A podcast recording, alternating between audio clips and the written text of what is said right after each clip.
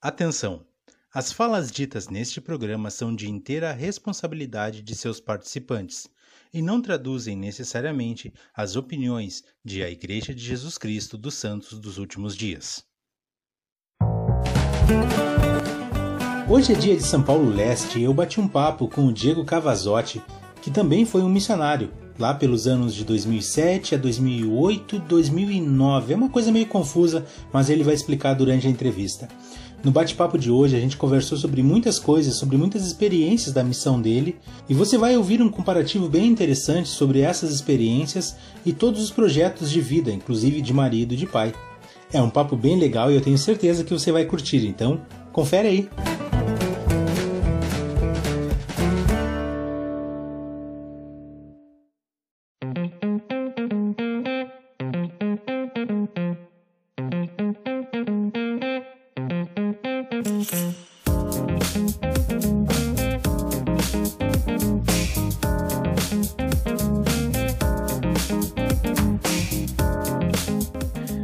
Voltamos, sejam todos bem-vindos. Esse é o Plano Alternativo, a Casa do Missionário Retornado, o seu canal a respeito da obra missionária. E nós estamos felizes, muito felizes por estar mais uma vez compartilhando essas histórias com vocês e contando, especialmente hoje, domingo, sobre São Paulo Leste, que é a minha missão, a missão do meu convidado de hoje, nossa missão tão querida e tão especial.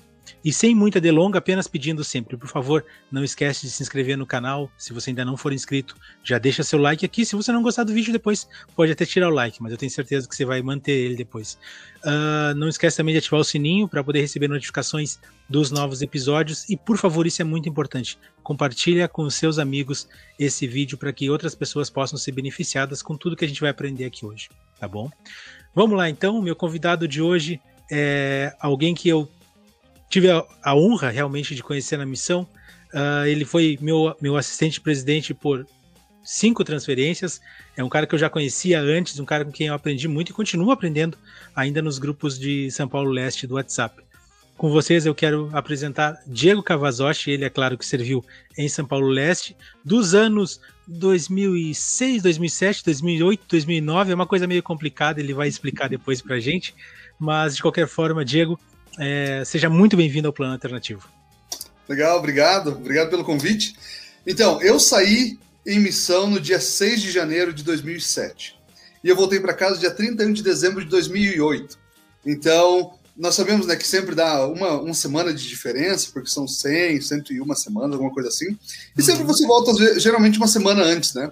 E aí, quando eu cheguei pra, em casa e falava para as pessoas, eu servi de 2007 a 2008, as pessoas, Hum, entendi. e eu, eu, eu, tinha que explicar isso, né? Daí eu comecei é. sempre a falar que eu servi de 2007 a 2009, né? Que na verdade não foi nem um pouco legal ter voltado em 2008. Dia 31 de dezembro, quando eu voltei, achei que ia ser tão legal aquele ano novo, mas hum. os fogos estourando e eu chorando e pensando, puxa, essas pessoas não sabem o que é verdade, essas pessoas não sabem que elas têm que seguir o Senhor. Foi meio traumático aquele ano novo, mas tudo bem. Acontece, acontece.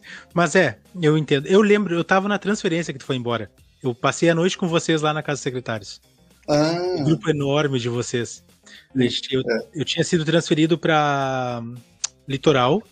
E lá no litoral parece que a gente não conseguiu ônibus pro dia da transferência. A gente teve que dormir com vocês na casa dos secretários. É verdade, eu lembro que vocês estavam indo pegar e tiveram que voltar. É.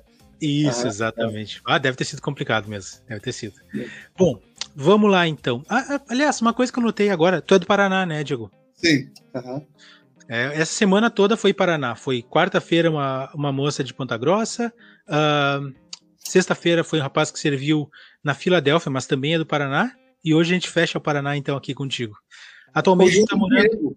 Outro Diego de São Paulo Leste, né? Porque só tem Diego e Diogo em São Paulo Leste. Pelo oh, não, é, é, um, é um requisito. é um requisito para ser São Paulo Leste. É, tu tá morando aonde? Em que cidade, que estado aí dos Estados Unidos agora? No momento eu estou morando em Utah, moro numa cidade chamada Tooele. Quase ninguém conhece, porque ela é meio que fora do eixo comum, assim. Tem hum. várias cidades ali, de Salt Lake até Provo, e Tooele fica do outro lado, que é próximo, inclusive, do, do Salt Lake mesmo, né? Vai fazer quatro anos que eu estou morando aqui, eu sou professor. Eu já era professor no Brasil e tinha, tem um programa, inclusive, para aqueles que são professores, né, se interessarem no futuro, existe um programa que é uma parceria entre o estado de Utah e o, e o no começo era o estado do Paraná, principalmente, que contrata professores, tem que ser formado em educação, tem o inglês aí pré, pré-intermediário, não, acima do intermediário, pré-avançado, uhum. alguma coisa assim, e mandar seu, seu currículo. Até o ano passado era uma parceria entre o Paraná e o estado de Utah. A partir desse ano começou, abriu para o Brasil inteiro e Portugal. Então, foi bem interessante. Esse ano está vindo uma professora de Minas Gerais para minha escola. Eu sou professor da quarta série. Metade do dia, duas horas e meia, as crianças aprendem português e ciências comigo. E a outra metade do dia elas aprendem é, inglês e matemática na sala de inglês. Na quarta série eu digo que eles são mais ou menos como os missionarinhos com nove meses de missão. Assim, eu sabe ah. brincar, eu sabe fazer, eu gosto de comer isso. É bem legal, é muito divertido assim ver eles falando. Ah, é legal que tu consegue fazer essa referência. É interessante hum. pensar assim. Uh, antes de começar a entrevista, uh, tu tem um canal também no YouTube, né, Diego? Sim, eu tenho dois canais no YouTube, na verdade. Um para professores, que se chama Professor Original, uhum. onde nós damos dicas de técnicas de ensino, atividades de ciências, matemática, português. É, temos entrevistas com professores também. E, e, também eu criei um canal de meditação para escolas. Né? Mas, na verdade, o canal de professores, a nossa ideia também era, primeiramente, compartilhar coisas que nós aprendemos ao é, começar a ensinar aqui que a gente nunca tinha ouvido falar no Brasil. Então, algumas dessas coisas nós compartilhamos por lá. Temos uma página no Instagram também, então, Professor Original. E o outro é um canal de meditação para crianças, né? Que começamos a usar na escola aqui, eu achei maravilhoso. Já gostava de meditação, mas não era tão praticante, assim, assíduo. E comecei a usar, uso todos os dias com os meus alunos e, e faz uma diferença absurda. Se chama Mind Days, né? De mente e dias, né? Mind Days. Vai passar então, aqui embaixo os, os canais Legal. agora. Legal, obrigado. É, tem português e inglês. A nossa proposta é que a gente, como nós trabalhamos com as crianças metade do dia no português e metade do dia no inglês, nós passamos a nossa sala em português, a professora de inglês passa na sala dela em inglês. E tem os, o canal com os dois idiomas para que, enfim, quem tiver interesse e quem quiser passar para os seus filhos. Minha filha medita toda noite antes de dormir. Ela não dorme sem uma meditação. E eu vejo que faz muita diferença para as crianças. E eu tenho meditado com mais frequência ultimamente. Tem até um canal de uma moça que ela faz meditações do Vem Segue-me em inglês. Olha. E bem legal, ela começa com uma música assim bem interessante, daí ela faz uma meditação guiada para refletir sobre a escritura. Eu moro num lugar, uma cidade de interior, na minha cidade eu moro do lado de uma montanha assim. Esses dias eu fui lá e meditei na montanha, escutando essa meditação, foi muito legal. Eu quero fazer alguma coisa assim em português, mas está faltando tempo ainda, mas no futuro eu provavelmente vou fazer alguma coisa de meditação para o Vem nesse caminho que está é, sendo bem interessante esses dois projetos que eu estou fazendo. Bacana, bacana. Tu acha que isso aí poderia é, se encaixar na rotina missionária, talvez? Porque eu não sei, eu não entendo muito se é, é igual uh, ou muito diferente do que fazer uma oração. Eu acredito que seja diferente, mas tu acha que faria seria benéfico para o missionário? Na verdade, uma coisa que as pessoas têm falado ultimamente, por exemplo, assim, há 20, talvez 30 anos atrás, não se falava que atividade física diária era tão importante. Hoje se fala atividade física diária é essencial. Talvez daqui a 10 ou 20 anos as pessoas vão falar meditação diária é essencial, porque fortalece o seu cérebro. Né? Então eu vejo que os meus alunos, inclusive o ano passado, quando começou a pandemia, alguns alunos falaram, professor, você pode mandar, mandar algum link de meditação para nós fazermos em casa, quando eles estavam fazendo aulas eh, remotas? No começo alguns falaram, ah, não gosto, mas depois eles falaram, puxa, professor, é tão legal, tô gostando disso. Então, eu acredito que sim. E na verdade, nas escrituras nós vemos muitas vezes, né? Sim. É, Lei meditou nas escrituras e tal profeta meditou nas escrituras, ponderar nas escrituras. Porque a meditação, muitas vezes, as pessoas têm a ideia de que é você não pensar em nada, né? Mas não é por isso, não é somente isso. É você ter um momento onde você começa a perceber as coisas que talvez você não percebia. Talvez dentro da sua mente, dentro dos seus pensamentos, dentro dos seus sentimentos. Né? Eu acho bem legal, esses dias eu vi uma entrevista do Marcelo Tass falando que ele foi para a Índia e ele falou que ele foi num retiro onde ficaram uma semana sem falar. E depois de três dias ele falou que começou a escutar uns barulhos estranhos, tipo uma batucada. Ele falou, eram meu, os meus batimentos cardíacos. Né? Ele falou, coisas que você não consegue escutar no dia a dia, você consegue escutar depois. Então é bem legal, assim. E às vezes as pessoas pensam, preciso para meditar para ficar melhor, mas ficar melhor no quê? Né? Você medita para você ficar melhor consigo mesmo, né? Para você ter mais paciência, para você ter mais calma, para você estar mais presente, para você. Tem vários aspectos, né? Mas é, acho que seria uma coisa legal. Acho que talvez seja um passo interessante para os missionários, porque muitas vezes o que nós fazemos é você lê a escritura e você para, e você pensa. E quando você pensa, geralmente você tem as revelações. E isso é uma meditação, né? Interessante, interessante. eu fiquei pensando também, porque talvez eu esteja sendo bem leigo. Só para a gente não, não entrar muito nesse assunto, mas um pouquinho por cima aqui.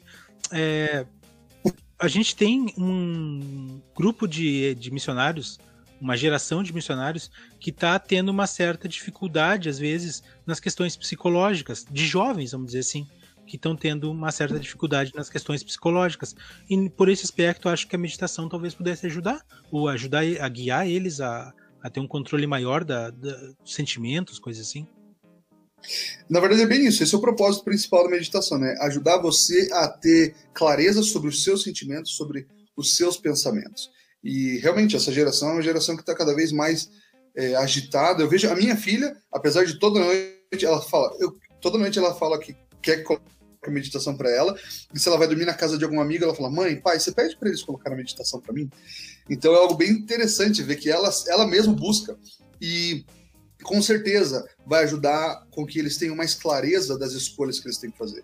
Acho que o principal fruto que a meditação traz é no momento onde você tem que tomar uma decisão e talvez você estaria um pouco, um pouco mais agitado, um pouco mais indeciso, um pouco mais é, com pouca clareza, você consegue ter direcionamento, né, para fazer isso. E depois de formas diferentes aprendendo sobre meditação, eu percebi que para mim, durante a minha vida toda, música foi uma forma muito boa para mim para meditar. Muitas vezes eu estou estressado, eu estou agitado, eu estou ansioso, eu coloco uma música, eu desligo por alguns minutos, às vezes eu falo para minha esposa, eu vou escutar uma música aqui, tá? E coloco, e daí quando eu, quando eu tiro, eu vejo que eu passei para um próximo nível que eu precisava. Então cada um tem que uhum. achar a melhor forma para si, né? Mas com certeza seria interessante alguma coisa assim, porque é uma geração que está precisando mais ainda do que a anterior, né? Pois é. Muito bom, muito bom ouvir isso. Uh, então tá, a partir de agora eu vou começar a te chamar de Cavazote, porque eu não vou conseguir manter o Diego por muito ah, tempo. Ah, sim, com certeza. Vamos lá então.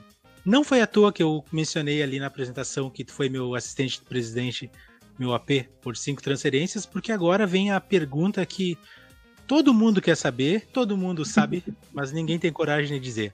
E agora tu vai poder revelar isso para nós. Quem é que fazia o mapa da missão, quem é que fazia e preparava as transferências, Diego Cavazotti? Não minta pra gente, por favor. Então, é...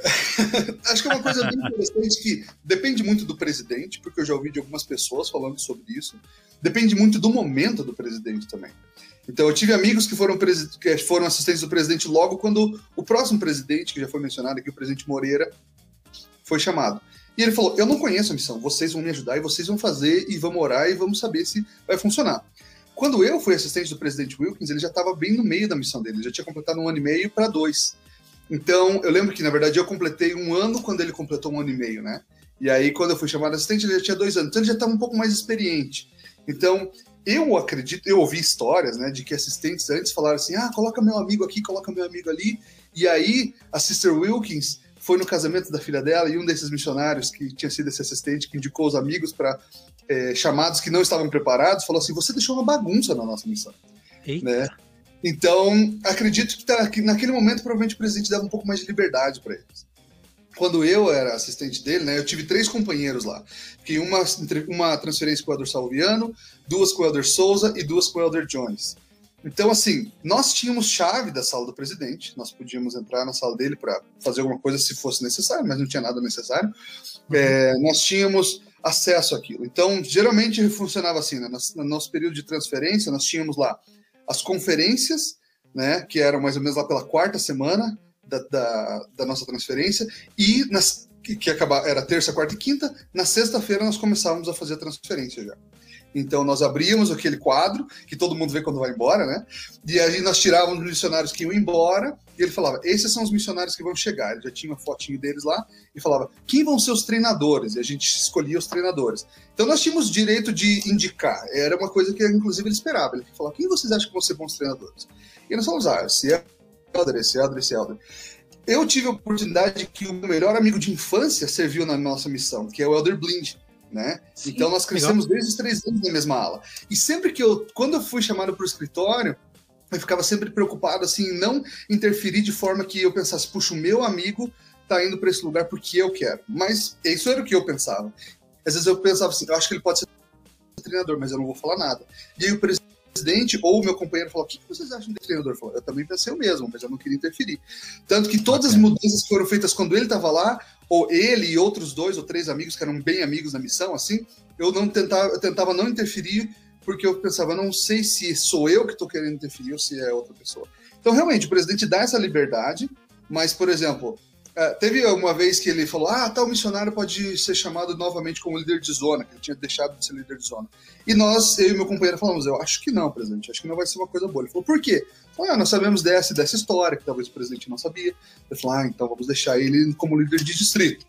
Uhum. Talvez um outro missionário que era sênior, queria, ele queria colocar como treinador ou como líder de distrito. Eu, eu, eu lembro somente desse caso onde nós falamos presente. Acho que nesse chamado para ir para a liderança não é bom. Quase todos os outros a gente fala, não, acho que é isso, vamos pensar juntos. Então, tem uma coisa, inclusive, que o Elder Jones vai lembrar quando ele ouvir, que como nós tínhamos a chave da sala do presidente, quando ia trocar, por exemplo, o meu companheiro, né, quando o Elder Salviano ia sair para o Elder Souza, o presidente que escolhia, ele falava, meu assistente eu vou escolher. Então, nisso a gente não mexia. E nem dava palpite. Né? Não sei uhum. se com, em outro momento da missão dele, no começo, talvez ele deixou os darem palpite. Eu sei que eu, alguém me contou que o Helder Moreira falou quem vocês sugerem? E os elders sugeriam, porque ele não conhecia, fazia duas semanas que ele estava na missão. Faz sentido, faz sentido. Presidente Moreira, né? Então, é... aí quando o presidente, a gente já imaginava, o presidente acho que já escolheu. A gente sabia que o presidente não ia estar no escritório naquele dia. A gente entrava na sala, abria o quadro. Nossa, quando foi o Elder Souza, eu falei, o Souza que vai ser meu companheiro. Puxa vida, que legal. Eu já conheci ele, né? A gente ficou meio surpreso, assim, né? E daí o presidente depois falou: Helder, eu preciso conversar com você e tal, vamos fazer uma entrevista. Ó, o próximo companheiro vai ser o Helder Souza. Eu, Nossa, presidente, sério? Nossa, tipo, como se eu não soubesse. Depois, é, quando eu, e eu e quem me conhece sabe que eu sempre quis muito ser eu, eu sempre quis ser muito companheiro do Elder Blind, mas como ele estava na missão quase um ano depois do que eu, e aí quando ele chegou na missão, acho que eu já era, eu fui líder de distrito, eu já era líder de zona, e daí quando eu fui para o escritório, eu sabia que eu não ia ser companheiro dele com tanta facilidade, uhum. ia ser bem difícil. Mas aí, quando o Elder, o Elder Souza estava saindo para ver o próximo companheiro, que foi as minhas duas últimas transferências, eu sempre quis muito ser companheiro do Elder Amon. Todo mundo que me conheceu sabia disso. E aí ele sabe disso. Mas eu estava fazendo uma divisão com o Elder Jones, que ele era líder de zona, acho que em Guarulhos, não lembro qual que era acho que no Guarulhos que ele era líder de zona, mas eu não lembro qual era que ele era. E aí nós estávamos lá fazendo uma divisão e eu olhei para ele e falei, esse cara vai ser meu companheiro. E foi, né? Mas eu não tinha visto ainda no quadro. Na outra semana eu fui lá, também abri o quadro e fui, ah, Elder Jones, eu sabia que seria. E aí, quando foi a última transferência, quando eu estava indo embora, o presidente falou assim, Elder, eu vou, vou pedir para vocês para não abrirem o quadro e não olharem quem vai ser o próximo assistente. E daí a gente falou, não, tá bom, sem problema, né? Daí a gente falou, oh, mas acho que o presidente colocou alguma coisa lá. E eu falei, olha, vamos ficar esperto. E aí a gente foi abrir o quadro. Ah, e quando a gente entrou na sala dele, tinha uma seta para baixo, assim, naquele quadro branco dele, dizendo, não abra.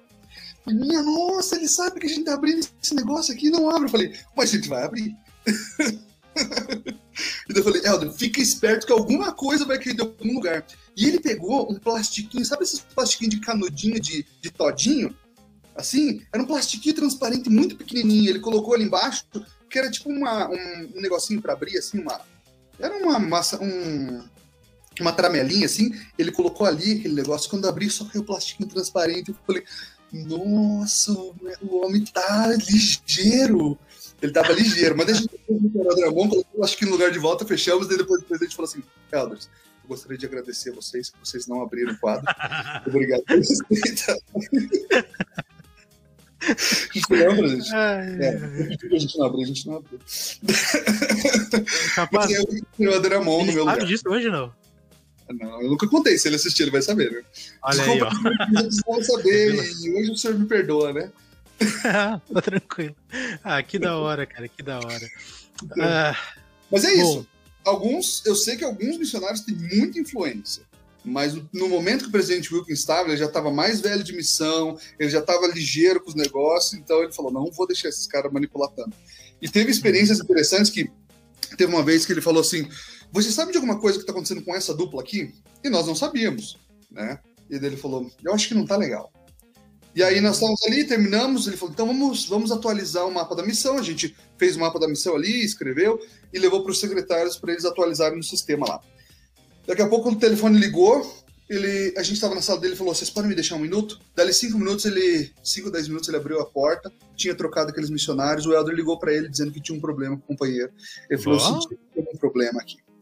Então, sempre quando a gente terminava a, a, a transferência, nós ajoelhávamos, ele falava: vamos pedir para cada um fazer uma, eu vou pedir para cada um fazer uma oração pessoal e pedir para o Senhor uma confirmação se vocês sentem que essa transferência é a vontade do Senhor. Então, nós três nos ajoelhávamos, orávamos juntos, e aí, quando terminava, a gente se olhava e acho que tá bom, acho que tá certo. E daí, essa foi a única vez que ele falou: eu não estou muito feliz com alguma coisa, tem alguma coisa que não está certo. E aí ele teve que trocar esses dois missionários de emergência. Então foi algo bem interessante, assim.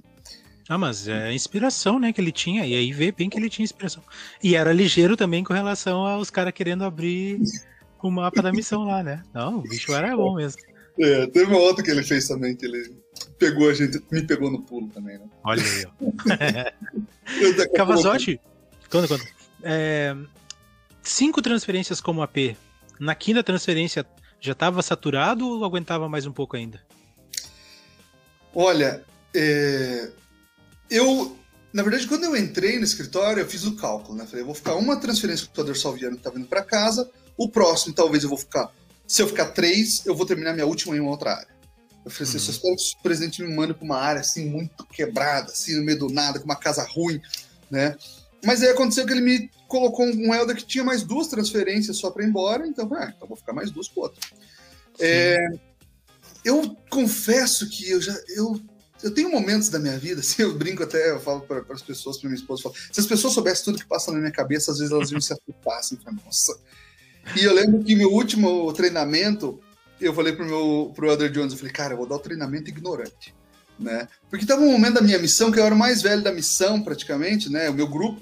E eu estava fazendo o meu melhor, assim, eu vi que alguns missionários às vezes falavam assim, ah, a gente não ensinou essa semana porque não deu. Eu falo, como assim não deu? Sabe?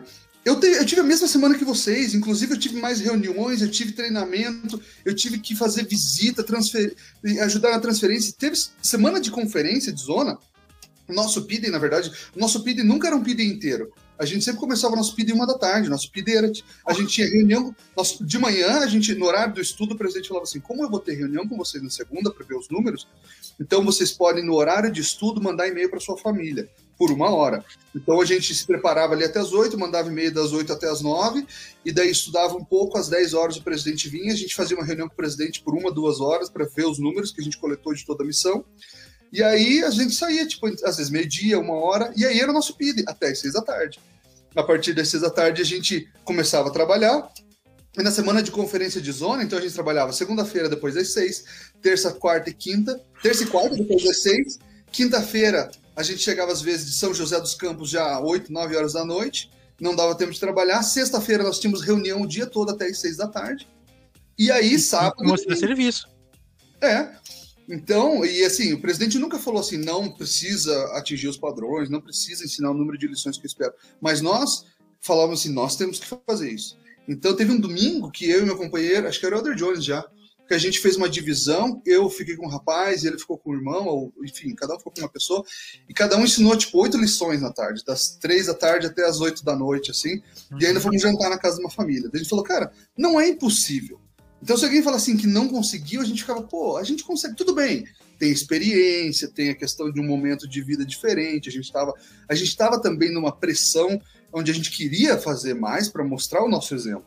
Sim. Mas é, é, é complicado isso, né? Então, é, mas a gente trabalhava, fazia tudo que a gente podia, né? É, sem dúvida, não. Que trabalhavam, eu tenho certeza que sim. É só a questão mesmo é do da, da desse sentimento, assim, porque eu acho que, por um lado, tu sai muito em alta, porque, Sim. né, sair como um assistente presidente significa que, bom, tu tá fazendo um trabalho bacana ali. O presidente é. tá gostando do que, tu, do que tá vendo ali. E só que eu acho que deve ser uma responsabilidade muito pesada, muito grande. É. É, não sei, Aí, eu acho que então, como ele deu, já achava que era muito. É, eu concluindo a tua pergunta, na verdade, então, quando, quando foi minha última transferência, eu vi todo mundo indo embora, eu falei, cara, eu sou nada agora, né? Na verdade, acabou minha missão. E quando eu voltei para casa, foi bem, foi bem triste, na verdade, voltar para casa, porque os meus pais estavam servindo missão no templo de Porto Alegre. E aí, eles, meu irmão, meus irmãos meu irmão morava na casa dos meus pais, mas não era minha casa. Era a casa dos meus pais, mas não era minha casa. Meus pais, não sei por que até hoje venderam minha cama quando eu estava na missão. Um pouco antes de eu voltar, teve um problema lá de vazamento. Meu irmão tirou as telhas de cima do meu quarto e daí não tinha a mesma telha, colocou uma outra e chovia muito dentro do meu quarto. Eu dormia numa. Tava, minhas roupas estavam todas boloradas. E a minha cama era aquelas caminhas de baixo de sofá, assim, sabe? Uma caminha estreitinha, assim. Cara, eu dormi naquilo por meses. Quando eu voltei para casa, eu falei, cara que, que é isso, meu? Né? E aí você pensa, nossa, fui assistente, né? E as pessoas vão chegar e falar, ah, que legal que você foi assistente. Nunca ninguém me perguntou na vida se foi assistente. Então, realmente, depois não faz diferença. Na missão faz. Você tá no momento bom. Eu acho que talvez eu conseguiria ficar mais uma transferência se fosse necessário. Mas eu não pedi para ficar porque eu acho que já estava bom para mim, sabe? Tanto que o presidente falou assim: Helder, nós podemos fazer transferência no dia 31 de dezembro ou no dia 5, 6 de janeiro. O que, que você acha melhor? Eu falei, ah, dia 31 de dezembro. né? Mas é, eu não acho que eu não ficaria mais tempo, não. Acho que. Na verdade, eu pensava, quando estava lá no meio da missão, ah, eu vou tentar servir uma segunda missão se for necessário, alguma coisa assim, mas era só utopia, né? Você tava no meio, depois, quando chega no final, você fala, não, já deu, chega, quero voltar para casa e, acabou. Cavazotti, lembrando então do, do Diego jovem, do Diego adolescente, pensando agora, por que que tu decidiu servir missão? Que que fez o Diego ir servir missão? Quando meu irmão ele tinha 9 anos, ele falou para minha mãe: Mãe, agora só falta 10 anos para ir para missão. Minha mãe chorou. E uma vez, quando eu tinha uns 15, 16 anos, ela falou: ah, será que você vai servir missão? Eu falei: Por quê? Ela falou: Você nunca falou igual teu irmão. Eu falei: Mas nunca falei, mas eu sei que eu vou. Então, desde pequeno, quando eu era pequeno, meu pai era bispo, então os missionários viviam na minha casa, é, quando eles sempre estavam mostrando nossa casa e sempre estava junto, conversando, brincando com os missionários, participando. Os meus pais tinham panificadora dos meus 8 até os meus 13 anos, então os missionários iam lá toda semana, uma, duas vezes, ajudavam a gente a fazer as coisas. É, uma época foram sisters. A minha ala, na verdade, era uma ala difícil, assim, sabe? Era uma ala que não dava muita referência para missionário, uma ala que ajudava quando precisava fazer uma lição ou outra, mas era uma ala muito é, que posso dizer dessas das aulas que eu conheci, tão boa na obra missionária quanto outras aulas que eu conheci na missão. Mas eu sempre senti que eu, que eu ia servir missão. Né? Eu e meus amigos na adolescência, a gente até falava assim, é, comparava a nossa, nossa vida como adolescente antes da missão como os Jedi, assim, né? Então a gente falava, cara, tem que ser Jedi, você tem que não pode ter contato com mulher, você tem que ter o poder da força. E a gente comparava com o sacerdócio. E aí, é, chegou um determinado momento, assim, quando eu tinha uns 14, acho que eu tinha, quando eu tava para fazer 16 anos, eu e o Blind, a gente conversou com o bispo, a gente estabeleceu uma meta de ler as escrituras, e aí foi a primeira vez que eu li o livro de Mormon completo por mim mesmo. Já tinha começado várias vezes, mas tinha parado sempre no meio do caminho. E aí foi uma experiência muito legal, assim, quando eu tinha uns 16 anos eu li e adquiri meu testemunho. Meu pai, ele fala que meus pais se batizaram no final dos anos 70, começo dos anos 80, e eles só tinham dois, duas filhas, eles não queriam mais ter filhos. Daí meu pai disse que ele teve um sonho, e um anjo mostrou várias coisas para ele, e nesse sonho mostrou um rapaz pregando evangelho. Ele falou: Quem é aquele rapaz? O anjo falou: É, um, é o seu filho. Ele falou: Mas eu não tenho filhos. Ele falou: Você terá filhos e eles serão missionários. Né? Então eu sempre brinco que aquilo era o sonho sobre o meu irmão, e eu vim assim depois na, na rabeira. Mas é, é, algo interessante. Então, assim, eu, eu, chegou um momento da minha vida que eu decidi, eu falei, eu vou servir missão e eu sei que eu vou servir missão e vai ser assim lá pelos meus 16 anos. E eu comecei a estudar as escrituras. Eu falei, eu tenho que ler tudo que eu puder. E eu gosto muito de ler, eu estudei né, letras e eu amo literatura, amo livros. E aí eu falei, não, vou ler o livro de Mormon. É, eu li acho que três ou quatro vezes, os meus 16 até, os, até ir para missão e aí li o, o, Velho Testamento inteiro, o Novo Testamento, Doutrina e Convênios algumas umas duas vezes. E eu peguei, aproveitei que eu gostava muito de ler, peguei todos esses livros da igreja daquela que alguns que faziam parte da biblioteca missionária, outros não, Nosso Legado, Verdade Restaurada, Doutrina de Salvação, Uma Obra Maravilhosa, Um Assombro, Grande Apostasia, é, Dia da Defesa. Eu fui me preparando uhum. bastante. Isso foi muito interessante, porque daí nesse momento eu falei, é, tem uma escritura que fala, né, que na verdade eu gosto bastante, que fala que você tem que adquirir conhecimento, né, acho que é Josué 1.8, né, e que é uma escritura que me guiou, que foi por isso que eu decidi servir missão é, não lembro exatamente agora ela, letra por letra, mas fala que não te estribes no teu próprio entendimento, mas busca no Senhor, né, Uhum. E aí eu falei, não, eu vou buscar tudo que eu puder. E aí eu estudei bastante. E isso foi muito importante para mim em um momento, quando eu estava ali com os meus 18 anos, faltava um ano antes, até eu ir para a missão. E aí, quando eu estava começando meu segundo ano na faculdade, e isso é uma coisa que eu acho que todo mundo tem que passar. Um amigo meu, a gente chamava a nossa estafa mental, um momento de, de provar o seu testemunho. Tinha um. um eu, eu não tinha dinheiro para pagar três, quatro mensalidades atrasadas, e minha mãe também não tinha, mas tinha um amigo nosso da nossa ala que falou assim: eu precisava disso para renovar meu segundo ano da faculdade. E ele falou assim: Ó, eu empresto o cheque para vocês, só que ele ia, ele ter que ficar comigo lá na fila até uma da manhã para conseguir fazer isso. E ele era um cara que já tinha sido conselheiro do bispado, era amigo do pai de um amigo meu, só que ele estava num momento de dificuldade da vida dele que ele começou a procurar uma literatura anti-mormon. E aí ele começou a falar comigo, ei, Diego, mas veja só, a igreja é verdadeira, mas tem isso, e tem aquilo, e tem isso, e tem aquilo. E como eu já tinha lido todos esses livros até aquele momento, eu tinha respostas para ele. Não, mas tem isso, isso aqui e tal. Ele falou: ah, eu sinto que a igreja é a melhor igreja na Terra hoje, mas não é mais a igreja verdadeira. Eu sinto que Joseph Smith foi um profeta inspirado, mas não sei se o profeta de hoje, o presidente Hinckley, é tão inspirado quanto foi Joseph. Uhum. E daí falou sobre sacerdócio, sobre polêmicas, histórias né, estranhas da igreja, do passado e tal. E tudo, como eu já tinha esse conhecimento desses livros que eu li, tudo ali eu consegui responder para ele no momento. Isso foi uma terça-feira. Mas na quarta-feira eu falei, tá, mas e se não for tudo verdade? Na quinta-feira eu comecei, cara, eu acho que ele tá certo. Na sexta-feira eu pensei, eu não sei se eu vou mais pra missão. No Plantou sábado, a semente direitinho. Cara, foi uma semente muito poderosa. No sábado eu falei, cara, não sei se eu vou pra igreja amanhã, porque isso tudo é uma farsa. Foi assim, muito. Eu tava muito convicto em todas as minhas respostas na terça e no sábado. No domingo, na hora da reunião sacramental, eu saí lá fora, falei, cara, o que, que eu tô fazendo aqui? Minha família inteira tá sendo enganada. Eu falei, não posso mais ficar nesse lugar. Fui em uma semana. E aí eu marquei uma entrevista com o meu bispo para as quatro da tarde. E depois do almoço, meu irmão já era missionário retornado, já era casado fazia uns dois, três anos. E daí eu conversei com ele, falei, cara, ele me, o cara me falou isso, isso, isso, isso, e todas aquelas respostas que eu tinha dado para aquele cara, meu irmão me deu também. Ele falou, você sabe disso, Pia, você sabe mais do que eu ainda, você leu mais livros do que eu. Eu falei, é, eu sei. Ele falou, então sossega, se acalma. Daí eu fui falar com o meu bispo, também me acalmei e tal, e depois aquilo foi foi interessante. Isso foi mais ou menos em março de 2006. E eu fui para missão em janeiro de 2007. E esse, eu tive um grande amigo que teve isso também. O tio dele era conselheiro da estaca e foi, passou pelo mesmo processo, jogou tudo em cima da cabeça dele. Ele ficou super confuso. Eu consegui ajudar ele nesse momento que ele teve também. Então eu acredito que quase todos nós, de algum momento, tem que ter o seu testemunho provado de alguma forma. Né? E aquele momento foi aquele momento foi o meu. Em outros momentos foram outros tipos de prova do meu testemunho, né?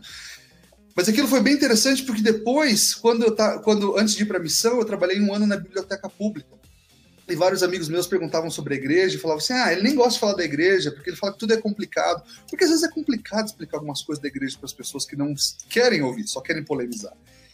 E uma amiga minha falou assim: "Ah, vem cá", olhou, pegou, "Olha esse livro aqui, 10 motivos de por que não sou mormon".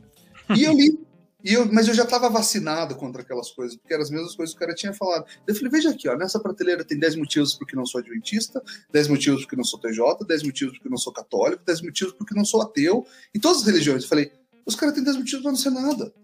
E daí eu falei, leia o livro de Mor, mas enfim, ela não, não quis ler, não queria que eu fosse para missão, né? Falar, ah, a tua igreja está te forçando a isso. Mas foi um momento interessante da minha vida. E ali eu, eu tive ainda mais certeza que eu queria ser um missionário, né? Então foi uma escolha num momento importante da minha vida ali, passar por aquilo. Olha aí, que história, que história. E é bom pensar assim, é, até porque se o missionário, se o jovem não tem nada que que faça ele provar um pouquinho, testar o testemunho dele antes da missão, provavelmente na missão ele vai ter essa prova e às vezes se tu não tiver, sei lá, se tu não, se tu não tá num emocional forte, aí tu daqui a pouco volta até da missão porque não conseguiu aguentar o baque, né? Então é melhor é. que isso até aconteça antes, mas no teu caso, né? Se a pessoa estiver bem preparada. Senão é. fica complicado. Tá, mas e aí? Paraná. Pra onde tu queria ir, cara? Desde criança, eu sempre quis servir missão no Japão.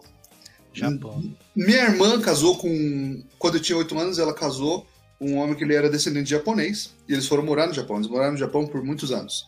E eu falei, cara, meu sonho é servir no Japão, sempre quis servir no Japão antes de mandar meu chamado, tirei meu passaporte, já sabia um pouco de inglês. Eu falei, cara, já vou mandar dizendo que eu tenho um passaporte, sei inglês, vou para algum lugar. Daí eu lembro que chegou meu chamado em Curitiba e falaram: Ah, chegou teu chamado e de um outro rapaz da estaca.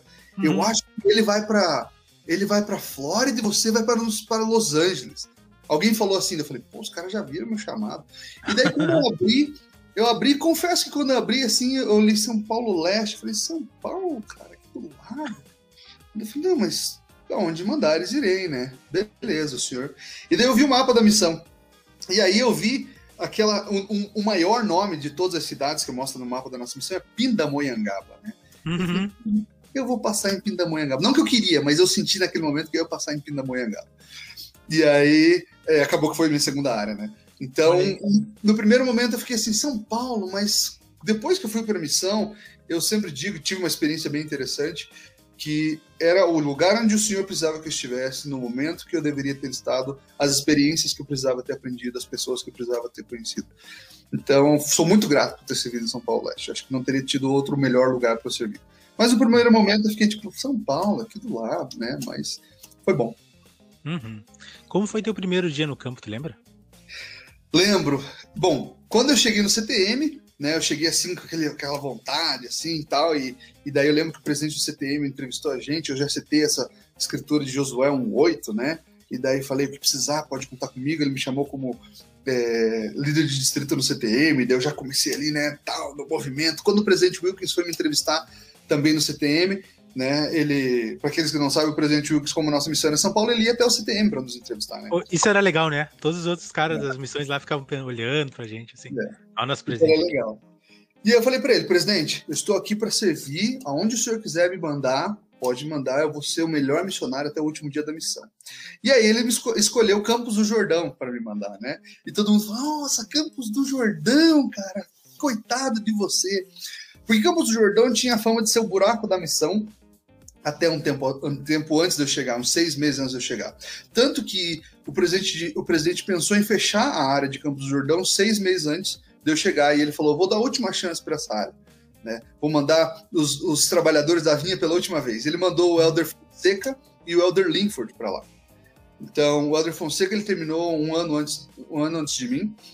E o Elder Linford, muitos conheceram né, no nosso período de missão. E aí. né? Foi, aham. E aí, então, ele mandou o Elder Fonseca para lá, e daí o Elder Fonseca ficou uma transferência, depois ele mandou o Elder Linford e eles ficaram três transferências juntos. E o Linford, quem conheceu ele, sabe que ele era um cara muito carismático, um cara muito animado, um cara maravilhoso, que inclusive foi meu companheiro, vou falar sobre ele depois. E aí eles começaram a fazer, a, o, era um ramo bem pequeno, o presidente do ramo morava em São José dos Campos, então todo final de semana ele viajava uma hora e meia de carro para ser o presidente daquele ramo. E aí era um ramo bem complicadinho, assim, porque as pessoas tinham pouco conhecimento. Alguns, alguns eram membros há muito tempo, já tinham conhecimento até da doutrina, mas era uma dificuldade para algumas pessoas trabalhar da forma mais eficiente, poderia dizer assim. Então, era um ramo que, quando eu cheguei lá, acho que era 40 ou 50 de frequência, né? E aí chegou a 60, mais ou menos, 65, 70, alguma coisa assim, quando eu estava saindo de lá. Em uma, em uma, em uma das reuniões teve 65, acho. Mas aí o Elder Linford fez um bom trabalho, batizou uma família, batizou algumas pessoas bem especiais lá. E aí, quando ele saiu de lá, eu fui chamado para ser é, o júnior treinado pelo meu treinador, que era um cara de Santa Catarina, do interior de Santa Catarina, de Pomeia, que é onde começou a igreja, né, no Brasil.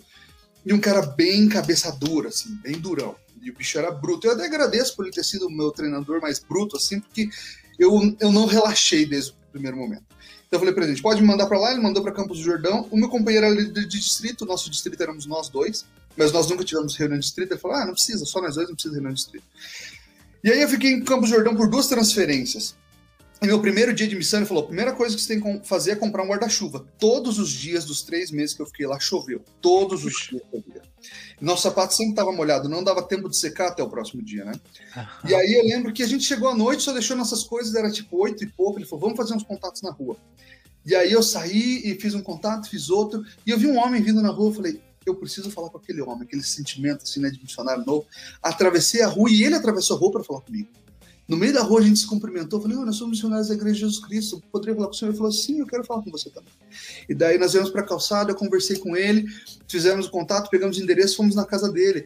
E aí tinha dois batismos já marcados, né, para as próximas duas, duas ou três semanas, que o meu companheiro já estava ensinando. E aí, o meu primeiro batismo, que foi a pessoa que eu comecei do zero a ensinar, foi aquele homem, e eu entrei na água e eu batizei ele. Então, eu digo que o meu primeiro, talvez o terceiro contato daquele, da missão, foi a primeira pessoa quem eu batizei. Então, foi uma experiência muito especial, e depois nós batizamos os dois filhos dele também. Né? Então, foi algo muito especial, assim, e eu lembro com muito carinho daquela, daquela área.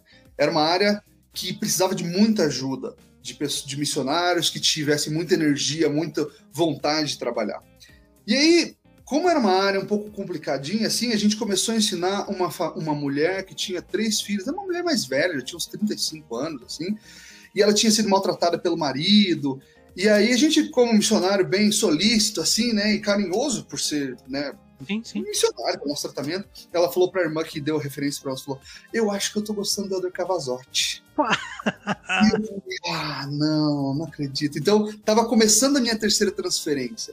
E eu não fui pro escritório e tal, eu teve a transferência naquele dia, no dia que teve a transferência, o meu, ela falou, oi, Elder, a gente vai lá na casa dela. Ela tava com um batismo marcado já, tava indo pra igreja, e ela falou, a irmã disse que tá gostando de você. Daí passou uma semana, eu vi que toda vez na lição ela queria sentar do meu lado, e queria pegar tá mais em contato comigo. Daí meu companheiro falou, Helder, eu acho que a gente precisa falar com o presidente. Antes que aconteça alguma coisa, numa área como essa, que é uma área problema, se por acaso daqui a um tempo ela começar a falar para as pessoas que ela gosta de você, e talvez dizer que você gosta dela, é, vai ter vai um problema. Então, o que aconteceu? Eu liguei presidente, falei presidente, falei, presidente, olha, eu não tive nenhum contato com ela, ela é uma mulher mais velha, já tem dois filhos, mas ela disse, não disse para mim, disse para uma irmã, e eu percebo pelo trato dela comigo. E aí o presidente falou: tá, eu tenho uma outra situação que eu preciso resolver e eu ligo para vocês amanhã. E no dia seguinte, né, o presidente me ligou e aí foi minha transferência. Quando eu estava na segunda semana, era uma transferência de sete semanas.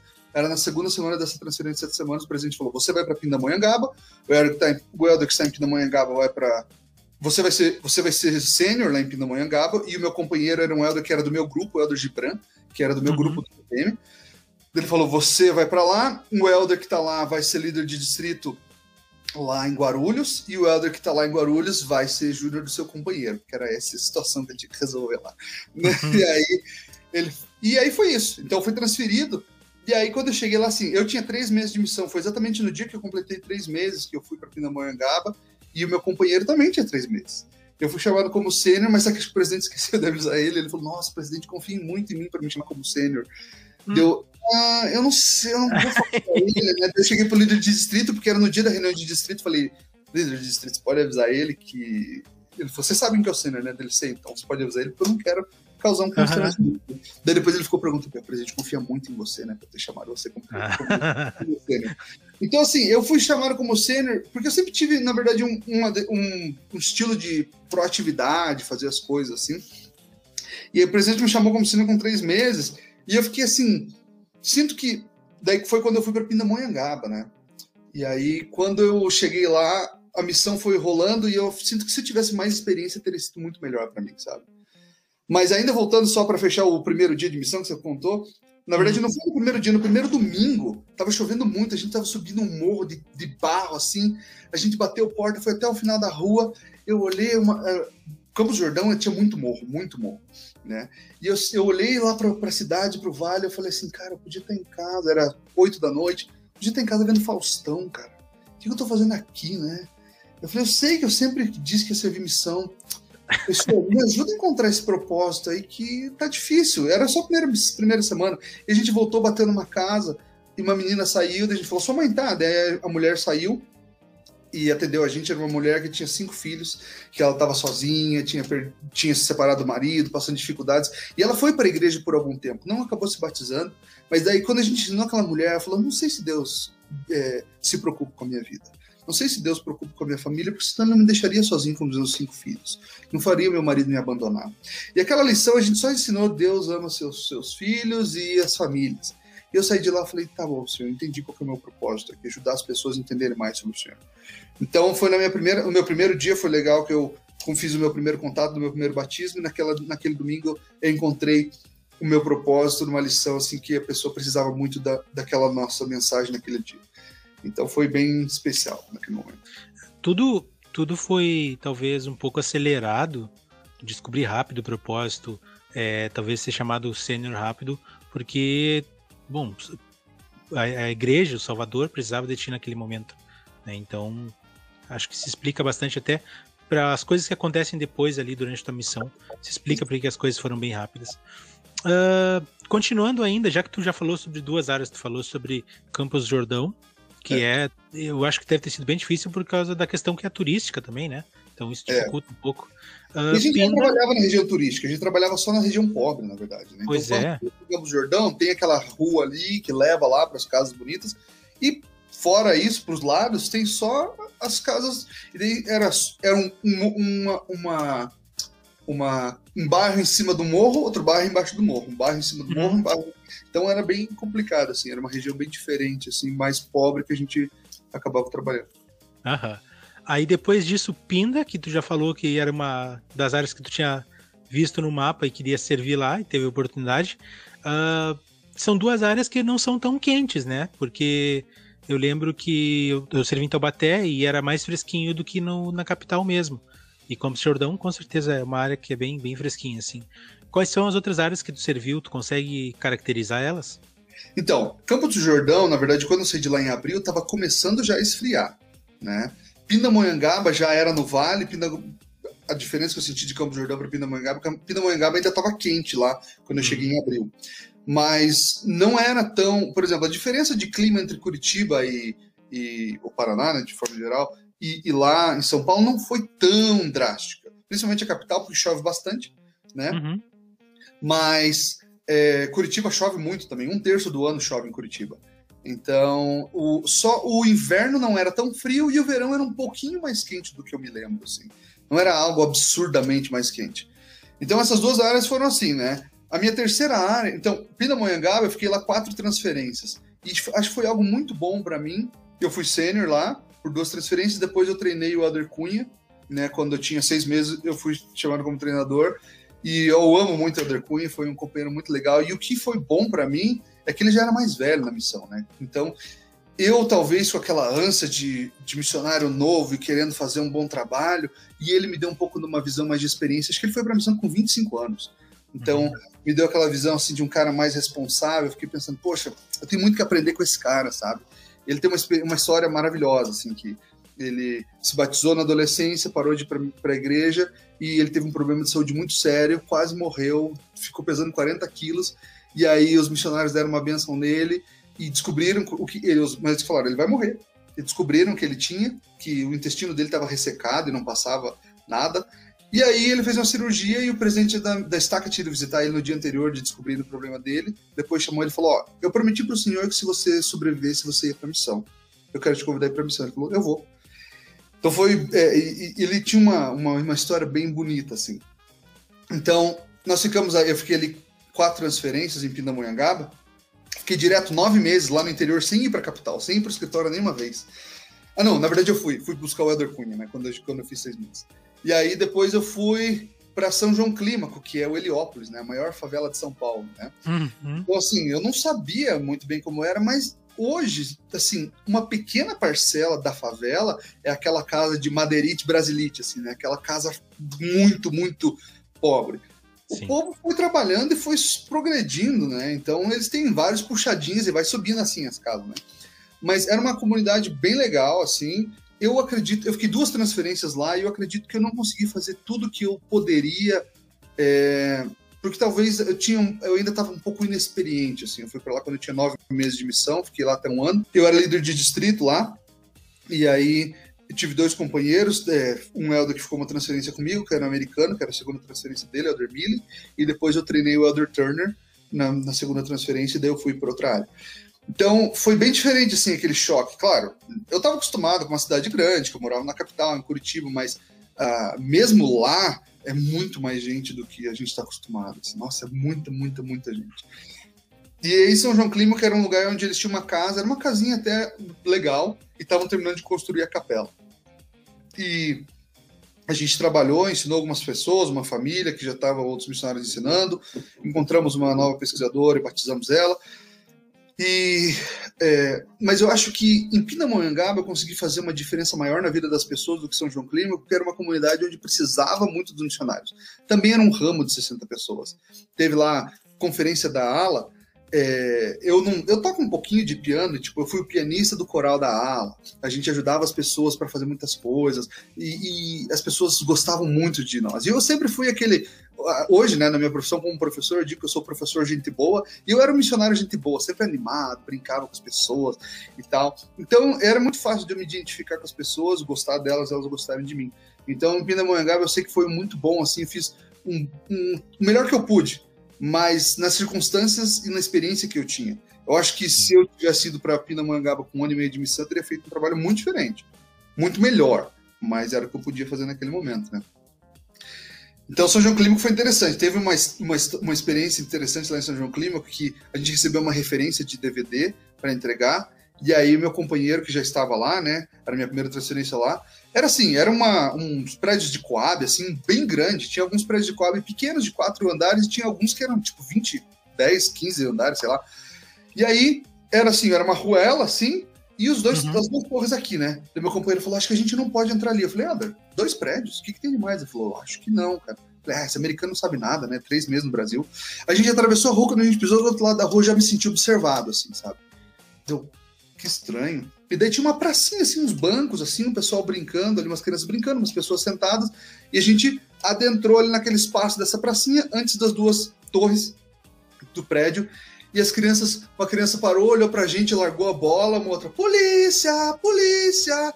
Eu falei, nossa, o que aconteceu? Daí veio um cara, assim, com a mão pra trás, e aí, irmão, qual que é a parada aí, irmão? Eu falei, não, nós somos missionários de Jesus Cristo, nós temos um DVD para uma pessoa aqui, mostrei o DVD para ele, assim, nós podemos entregar para a mulher? Ele falou, não, não, pode, mas vira para cá, tá? Que era, na verdade, o bloco onde a gente ia.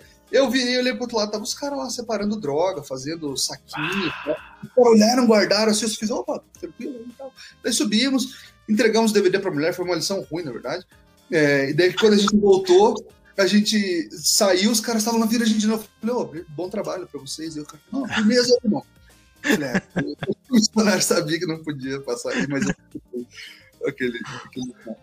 Mas foi interessante. Essa foi a única situação mais é, perigosa que eu tive em São, em São João Clima, com Heliópolis. Eles falavam, Elders, vocês não podem entrar em três regiões, a gente nunca foi lá. Né? Isso foi logo logo que eu tinha chegado na área, então eu respeitei essa, essa ordem de não ir em tais regiões lá. Sim. Então foi interessante. Depois eu fui para Vila Curuçá, que foi minha quarta área, que eu sinto que foi, foi quando eu fui chamado como líder de zona, companheiro do Elder Linford, que mudou tudo na minha vida. Quando eu fui companheiro do Elder Linford, eu aprendi uma nova forma de ensinar, uma nova forma de estudar, uma nova forma de convidar, uma nova forma de ver as coisas, encarar o trabalho, encarar a vida. E aí o Elder Linford conta que o presidente mandou um e-mail para ele, falou, Elder Linford, eu preciso da sua ajuda para ensinar o Elder Cavazotti, porque ele ficou durante todo o período da missão dele sozinho no deserto. E eu achei bem interessante isso que o Elder Linford comentou. Ele falou, cara, ele precisa, ele precisa que eu faça alguma coisa por você. E o Elder Linford, ele era um missionário tão maravilhoso, todo mundo sempre achou que ele ia ser assistente, mas ele treinou três missionários para ser assistente, né? O Elder Stokes, eu e o Elder Souza. Nós três fomos, fomos, companheiros dele, e tanto que quando, eu não sei como, como eles viam quando eu ensinava, mas quando eu fiz divisão com o Elder Stokes e quando fui companheiro do Elder Souza, eu falava, nossa, esses caras são, parece o Elder Linford ensinando. O jeito dele, a forma de falar, a entonação de voz, e talvez eu também me tornei um pouco dele. E eu sempre dizia que depois que eu terminasse a missão, pro resto da minha vida, eu ainda senti falta dele. Né? Ainda não encontrei ele pessoalmente, ele mora na Califórnia, eu espero em breve poder encontrar ele, mas mudou muito do que aconteceu na minha vida a partir dali, a minha visão de muitas coisas. Ele era um cara assim que ele tinha uma percepção muito diferente de tudo. E ele era um cara maravilhoso assim. E aí em duas transferências com ele, e assim, eu digo que foi muito mérito do trabalho que ele fazia e ele acabou me ensinando como fazer. Em duas transferências, é, a gente, eu batizei mais com ele do que eu tinha batizado meu, ano, meu primeiro ano inteiro de missão. E assim, eu fiquei, cara, que maravilha, né? Eu aprendi a trabalhar. E uma coisa que ele falava, que acho que o Helder Ferreira falou na entrevista dele, falou, vim para batizar. Né? Tinha muitos missionários que falavam assim, ah, tem, aquela, tem aquele texto, né, que dizem que se você não expulsou demônio, se você não, não fez isso, fez aquilo, você não fez uma boa missão. No programa Evangelho não diz nada sobre expulsar demônio, não diz sobre curar paraplégicos, não diz sobre fazer milagres, transformar água em vinho, nem nada. Diz que nosso propósito como missionário, eu não lembro de decor, mas é convidar as pessoas a chegarem a Cristo. Isso, por meio do batismo. É. E o Elder Linford falava assim, Elder, as pessoas não têm maturidade espiritual para decidir se elas vão se batizar ou não. E elas vão ser batizadas um dia. Depois que elas morrerem, elas vão ser batizadas no templo, na obra vicária. Ele falou, mas se você batizar elas agora, a bênção vai ser para sobre a tua cabeça. Uhum. E eu falei, cara, é isso. Então, assim, a gente nunca forçou ninguém ao batismo, a gente nunca batizou ninguém que não estivesse cumprindo os mandamentos e estivesse é, pronto para responder as perguntas da, da as perguntas batismais, mas a gente falava, irmão, você está pronto e você vai se batizar. Que depois a gente aprendeu com a retinose lá no final no, daquele ano, era mais ou menos isso. Ah, não quero batizar, mas irmão, ontem você estava pronto para se batizar. O que, que mudou de ontem para hoje? Ele fazia esse tipo de coisa já naquela época. Então era assim, levar as pessoas ao batismo, né? Uhum. E, então a Vila Curuçá, eu fiquei lá quatro transferências e foi uma área transformadora, assim, foi algo maravilhoso. Então eu aprendi muito com o Elder Linford, depois eu fiquei duas transferências com o Elder Nye e a gente já falou sobre ele. Ele bem com ele. A gente teve um pequeno atrito uma ou duas vezes. Assim. Vocês tiveram também? Tivemos um pequeno atrito uma ou duas vezes. Mas é, é, é, ele foi um companheiro interessante, né? Eu lembro que o Helder Ferreira falou sobre ele. Eu gosto dele. Ele mora aqui em Utah. Eu ainda não encontrei ele, mas eu quero encontrar ele em breve. Na verdade, foi, foi interessante que o ano passado, quando começou a pandemia, é, teve um terremoto no dia que começou o lockdown aqui, né? E eu morava naquela, naquela época ali em Salt Lake. Ele me mandou mensagem, perguntou como é que eu tava, e se preocupou comigo, né? Eu achei bem interessante, fiquei bem okay. feliz com essa preocupação dele. Mas ele tinha um jeito um pouco mais, não sei como dizer, não sei se é agressivo, um pouco mais é, altivo de falar sobre algumas coisas, né? E aí a gente teve dois momentinhos assim de atrito ali, mas fora isso passou. Uhum. Então foi um momento transformador, Vila Curuçá. E por último, então eu sinto que em Vila Curuçá a gente trabalhava bastante e trabalhava com vigor, com amor e alcançava o que a gente queria, porque a gente estava trabalhando assim na leveza, assim, sabe? Tava indo na, na onda, assim, do, do momento de aproveitar e crescer. Em, em, Belém, eu fiquei cinco transferências, os meus resultados foram meio semelhantes entre Vila Curuçá e Belém. Mas eu sinto que em Belém o trabalho era na pressão, sabe? Eu tinha que levar alguém para a igreja, eu tinha que batizar alguém, eu tinha que fazer isso, e eu não sei se foi tão proveitoso para mim, tão gostoso eu, eu, quanto foi Vila Curuçá. Mas eu sempre digo que, até hoje, eu falo, se eu não estou me divertindo, eu não quero fazer de novo. Né? Então eu sempre me diverti muito no meu trabalho, porque é assim que você consegue ter felicidade, né? Uhum. Não, eu entendi o que tu quis dizer. É, é, a pressão estraga um pouco a, a, alegria. Não é que o que tu fez não foi importante, foi tão importante quanto em qualquer outras áreas. Só tu não conseguiu curtir tanto por causa da pressão que, é. que acaba vindo também. Bom, tu já falou um pouco sobre teus companheiros, inclusive Aldernay, ele foi meu LD, tive a oportunidade de residir na mesma casa que ele, foi uma experiência bem curiosa da minha missão, inclusive. E depois eu tive a graça de, de ter ele como LZ. Tu era meu LZ, lá uhum. em. Eu tava em Romano. Jardim e Romano, aí né? ele apareceu lá para tudo melhorar. Bom, enfim, uh, vamos lá. aí eu te pergunto, o que tu tira de maior, assim, além do que tu já comentou sobre Elder Linford, uh, de outros companheiros, uma ou duas coisas que assim tu diz, pô, eu aprendi isso aqui com meu companheiro, ou aquilo ali que eu vi meu companheiro fazendo foi muito bacana. Aliás, tu falou do Linford e falou do Cunha, coisas bem interessantes sobre eles. O meu treinador, ele era um cara muito duro, mas muito Aliás, trabalhador. Quem era ele? Tu não chegou a citar o nome dele. Ele era um Elder, ele foi embora quando eu tinha três meses de missão. Provavelmente quando você chegou, ele foi embora. O nome dele era Elder Tot. É, não era. Escrevia, T-O-D-T. Era, o pessoal uhum. chamava ele de Elder Todd também, né? Uhum. Mas era Elder Tot. Ele ficou, ele foi embora em março, abril talvez de 2000, 2007. 2007. É. Quando que você chegou? Eu cheguei em março, abril. Conferência de abril. Então, foi na conferência que você chegou que ele foi embora. Acho que foi isso. Uhum. Então, ele era um cara muito duro e trabalhava muito duro, assim. Não sei se ele trabalhava tão inteligente naquela época, mas ele um tra... e ele me ensinou a trabalhar muito duro. E o Adder Linford me ensinou a tra trabalhar de uma forma inteligente. Então eu tive essas duas coisas. Então no meu primeiro ano eu trabalhei muito duro e era assim: vamos lá, vamos andar, vamos correr, vamos correr, vamos. E quando o Linford era, vamos trabalhar, encontrar as pessoas que querem ouvir, vamos levá-las à igreja e convidá-las ao batismo e ajudá-las a se converterem. O Elder Totti era, vamos lá, vamos caçar as pessoas, vamos trabalhar. Então foi muito bom, assim, porque em momento algum eu quis fraquejar e ser um pouco menos trabalhador, porque eu aprendi com esse meu treinador, foi algo bem interessante. Sim. O Elder Gibran, que foi meu segundo companheiro, ele era um cara muito humilde, assim. Eu gostava muito dele porque ele sempre estava disposto a ouvir, sabe? Então ele falava, cara, quando eu cheguei na missão, ele acho que era um ano de conversa, ele falou, é, ele falou, eu, eu, não sabia nem o que eu estava fazendo aqui direito, né? Então ele estava bem disposto a sempre aprender e melhorar. O Elder Cunha foi um grande irmão, assim, aprendi muito com ele, a talvez, é, como eu estava no momento que eu estava começando a acelerar, assim, né? Ele me, mostrou que, tipo, talvez você tem que ver as coisas de uma perspectiva um pouco diferente, não é só a tua perspectiva que importa, né? Então, presta um pouco atenção no que os outros estão fazendo também.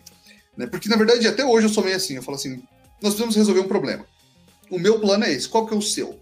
Você fala, não tenho. Falo, então, vamos fazer o meu e chega. Fica uhum. quieto, fazer o meu.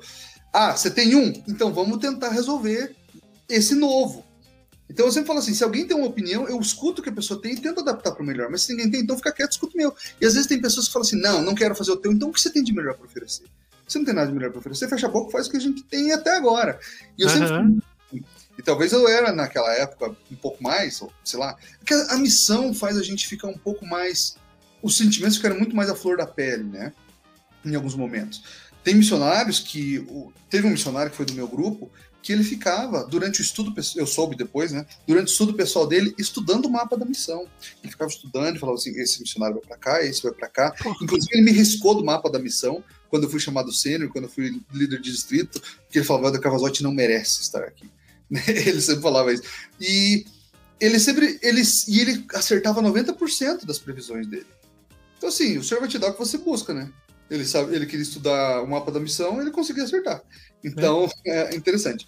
O Elder Mille, eu fiquei só uma transferência com o Elder Mille e eu não, eu não tive um relacionamento tão próximo com ele. A gente teve um, um momento assim que a gente se desentendeu um pouco. Ele sempre ficava assim: o meu treinador fazia isso, o meu treinador fazia isso. Isso me deixou um pouco chateado. Assim, teve até uma vez que a gente tinha uma era uma sexta-feira, a gente foi fazer entrevista para os assistentes, que eu, quando eu fui líder de distrito, era líder de distrito dos assistentes. Uhum. A gente foi lá fazer entrevista para eles e para o secretário, a gente perdeu o dia inteiro lá. A gente voltou para nossa área tipo 8 e meia da noite. A gente saiu tipo meio-dia e voltou às 8 da noite. E aí eu falei assim, cara, poxa, o dia hoje eu tava querendo que o dia fosse bom, né? Que a gente parou ensinou uma lição para uma menos ativa lá, recém-conversa, e daí a gente foi para nossa casa, descemos do ônibus 9h25. Falei, pô, mas hoje pelo menos uma pizza, uma esfirra seria bom, né? Mas a gente vai chegar atrasado se a gente for pedir. Não, não tem problema, era na esquina da nossa casa. 9h30 a gente pediu a pizza, 9h32 a gente estava dentro de casa. Comemos, feliz, beleza.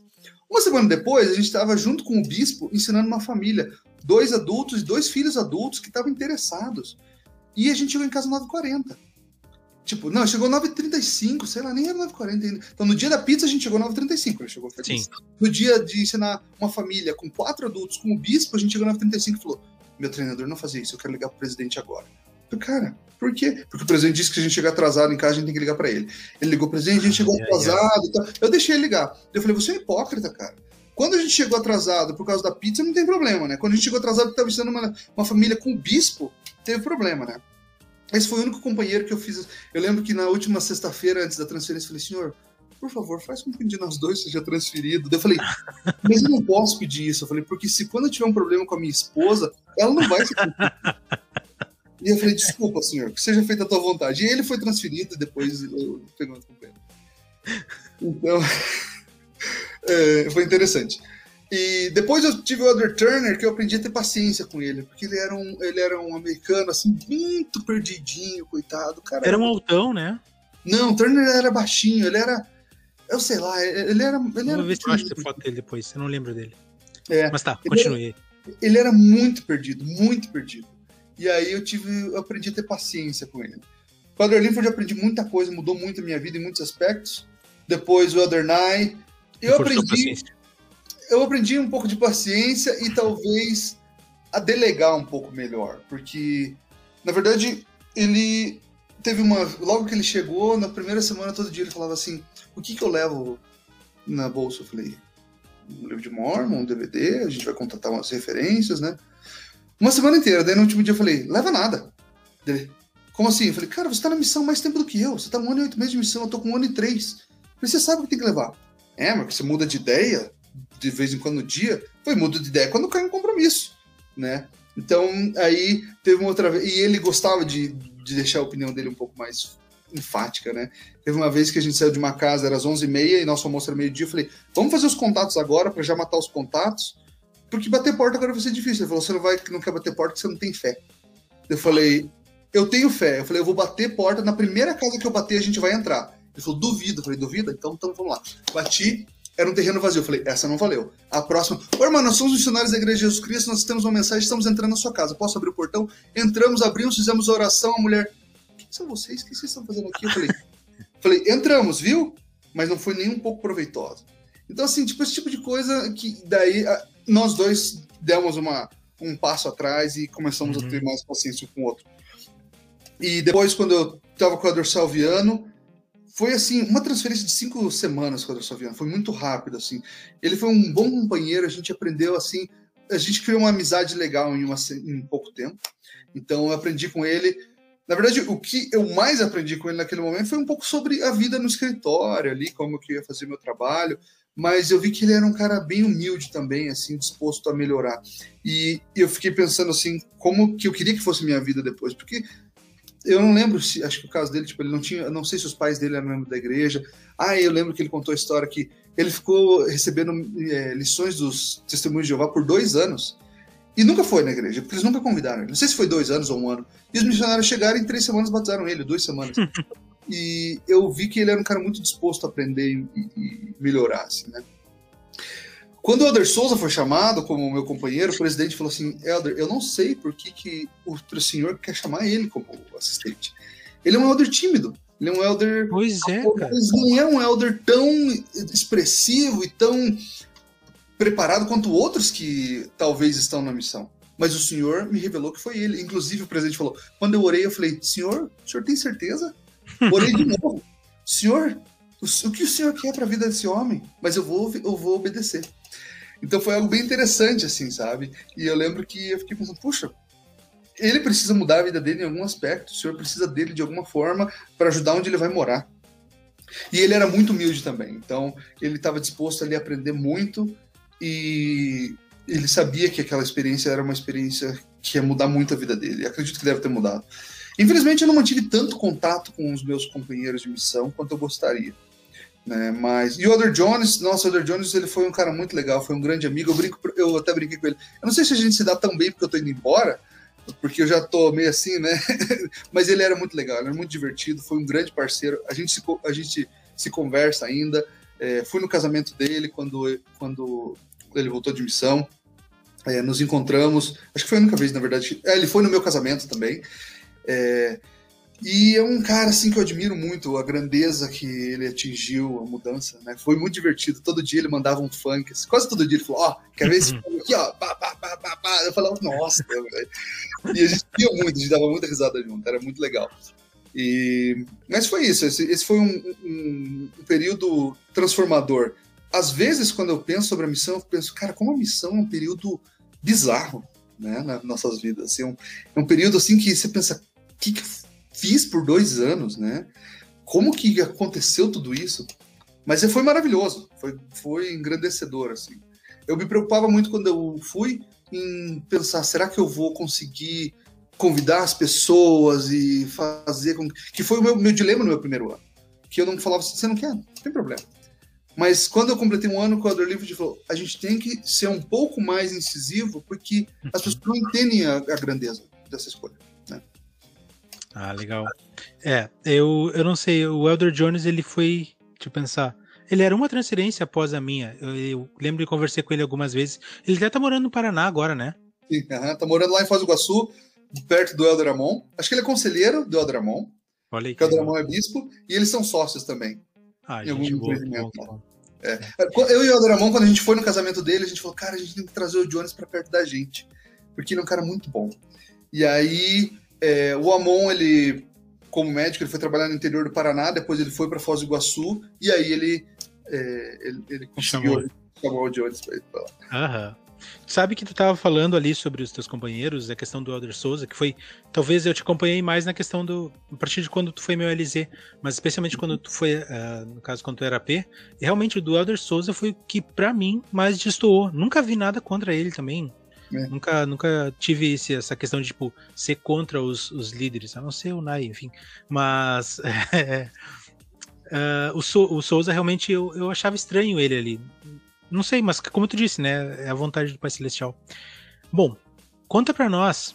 Né, a gente sabe que a missão é feita de histórias, então conta para nós uma história que tu lembre que foi bem engraçada a tua missão e uma também que tu guarde com carinho porque foi bem espiritual. Certo. Quando eu era líder de zona lá em Vila Curuçá, eu fui fazer uma divisão com o Edramon em São Miguel. E aí, o conselheiro da estaca foi junto conosco para ensinar umas lições naquela noite. E a gente entrou num lugar para contatar uma referência, num, num, bequinho assim. E aí, tipo, entramos. Tá, como missionário, a gente estava acostumado a entrar numas quebradas, né? E a gente entrou naquele lugar e a gente sentiu que o lugar era um pouco estranho. E lá no final, tipo, eram uns 5, 10 metros, assim, lá no final tinha um cara sentado assim.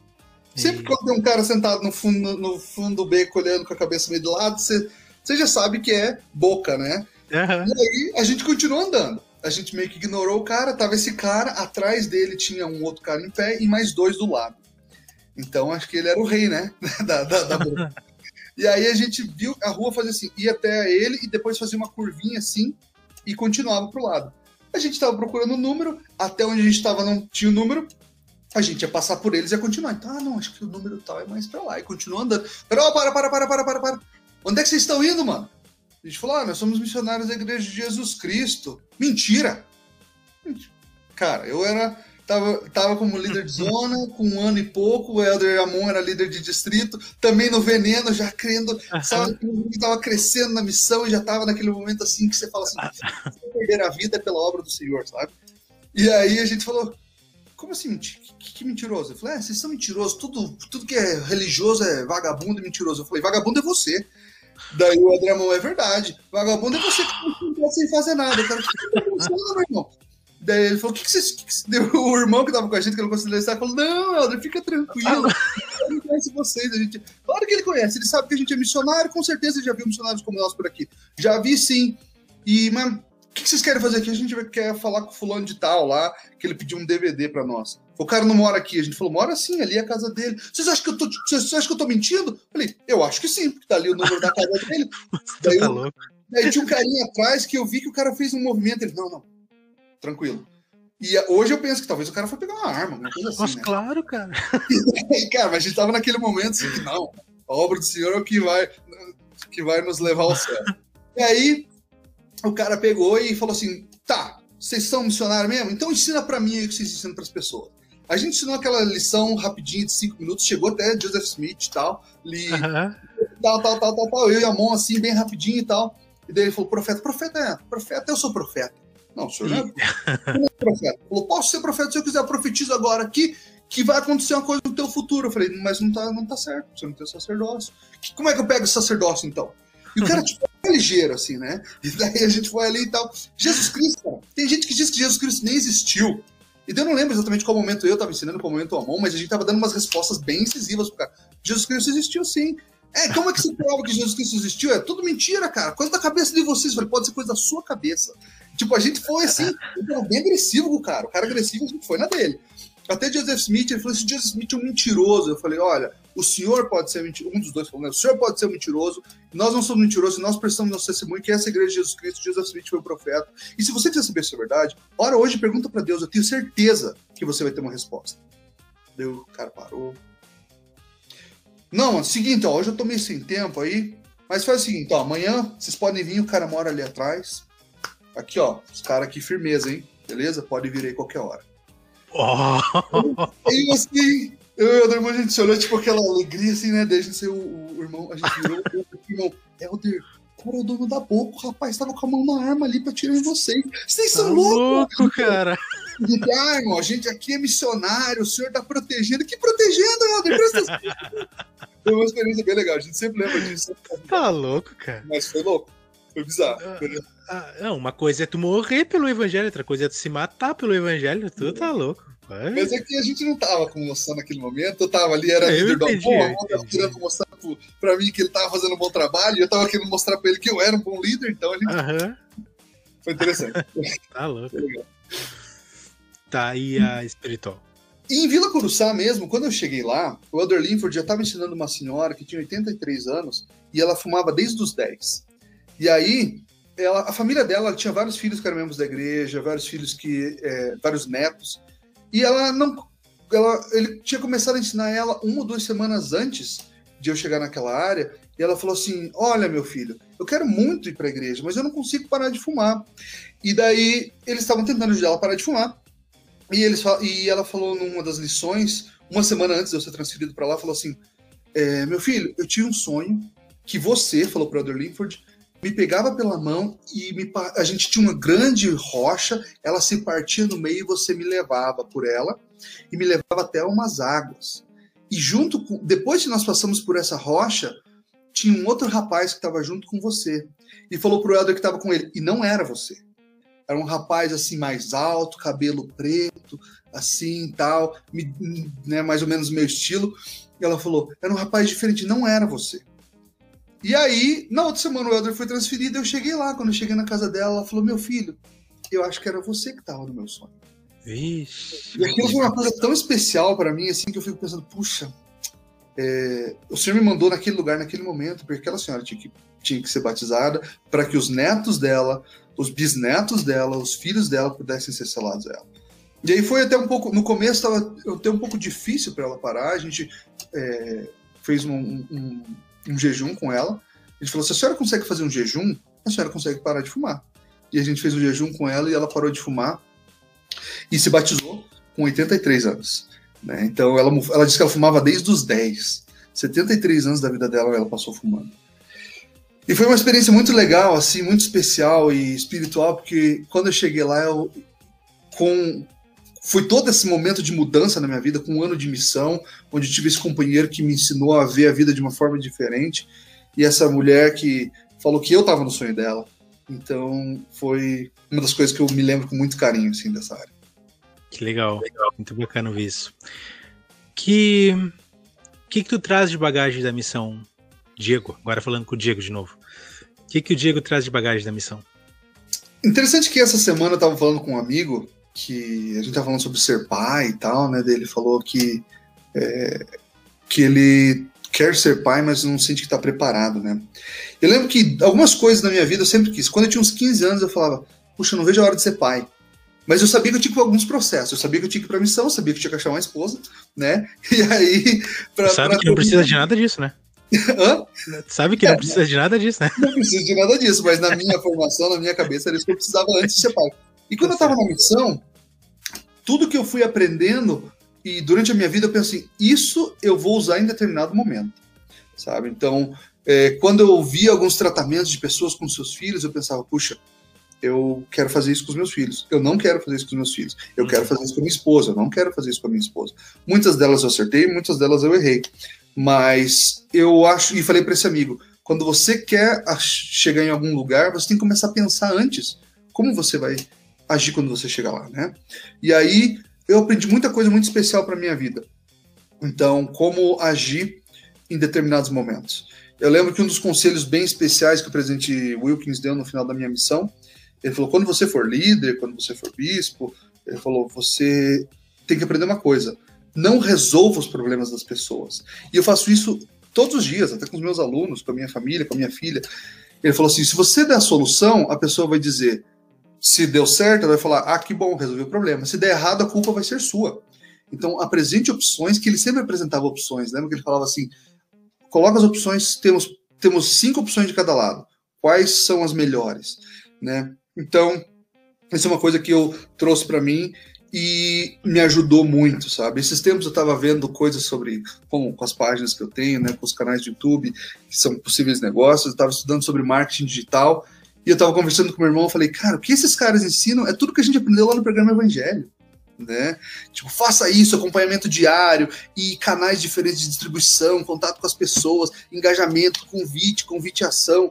É tudo que a gente aprendeu na missão, mas parece que a gente esqueceu por 10 anos e agora estou voltando a aplicar algumas delas, né? Então, eu penso que uma das coisas mais interessantes, que é o que eu já tinha comigo, eu, eu sempre, uma das coisas que eu mais prezo é o arbítrio, sabe? E eu faço de tudo para não interferir no arbítrio das pessoas. E às vezes a minha esposa fala: você dá muita escolha para nossa filha. Eu falou, porque eu não quero interferir na, na escolha final dela. Né? Às vezes eu falo, só escolhe, só escolhe e dá para ela. Eu falei, não, eu quero que ela tenha o direito de escolher.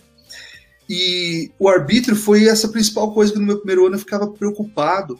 E eu tive uma experiência bem especial que eu compartilhei com bem poucas pessoas, né? Que eu estava preocupado quando eu cheguei em Vila Curuçá, que eu falei assim, senhor, como é que eu vou fazer isso? Fazer as pessoas virem até a igreja se eu não sei, se eu não quero interferir na escolha delas, não quero forçá-las. E aí eu lembro que eu fiz uma oração e naquela noite eu tive um sonho que eu estava na rua e o Salvador estava passando e ele estava passando na rua e fazia, ele chamava as pessoas, ele fazia assim para elas, tipo, chamava elas, chamava elas. Ele não falava nada, ele só apontava e chamava elas assim. E eu falava: "Ele está passando, vocês não estão vendo? Jesus Cristo está aqui". Ele virou para mim e falou: "Não faça isso. Elas vão vir no seu determinado tempo. Cada um no seu tempo". Virou as costas, continuou andando. E foi algo bem interessante, assim, por isso que essa área foi tão transformadora para minha vida, sabe? E aí eu, eu penso até hoje, eu tenho alguns amigos que eu queria muito que alguns amigos que eu conheci da minha infância, adolescência, ou dos dias de hoje, eu queria muito que eles se batizassem na minha igreja.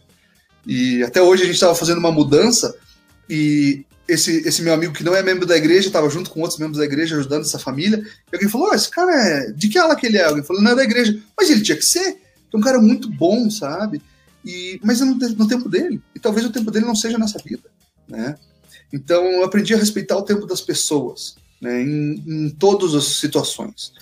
Então, acho que isso foi uma das experiências mais interessantes que levei para minha vida. Muito interessante tu falar essa questão de respeitar, porque como tu foi um líder bem precoce na missão, se espera que o cara queira só batizar a todo custo e, e exatamente passar por cima do arbítrio das pessoas.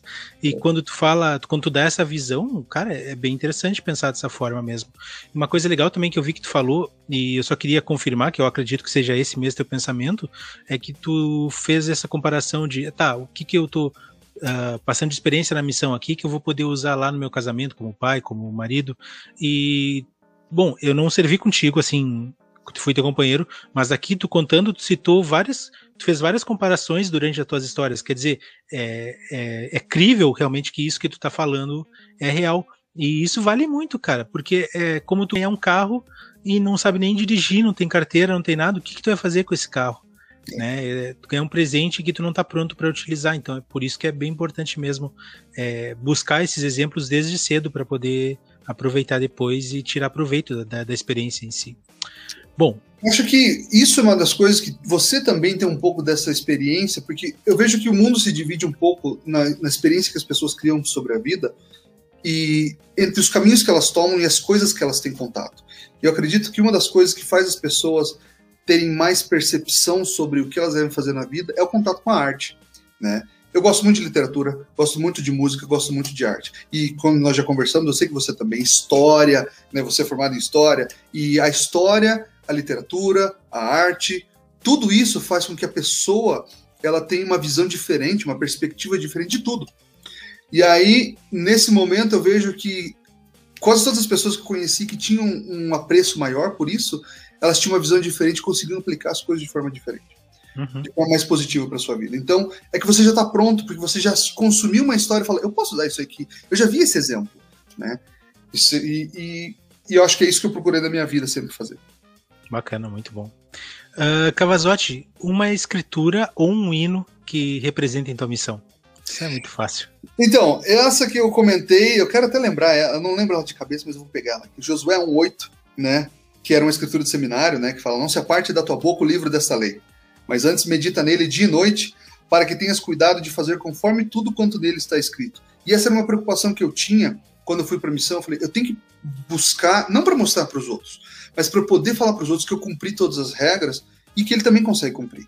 Como líder, eu procurei fazer isso. E quando eu fui chamado como líder de zona, com o Pedro Aderlinford, ele falou assim que ele tinha, que foi algo que você mencionou, ele falou que ele se preocupava se quando eu fosse companheiro dele, eu ia ter dificuldade de me relacionar por ter sido, por a maior parte da minha missão, sênior. Ele falou, cara, achei que ia ser difícil, porque você achei que você ia chegar assim querendo impor a sua vontade sempre. Eu falei, não, eu cheguei de novo aprendendo, eu virei júnior naquele momento de novo, né?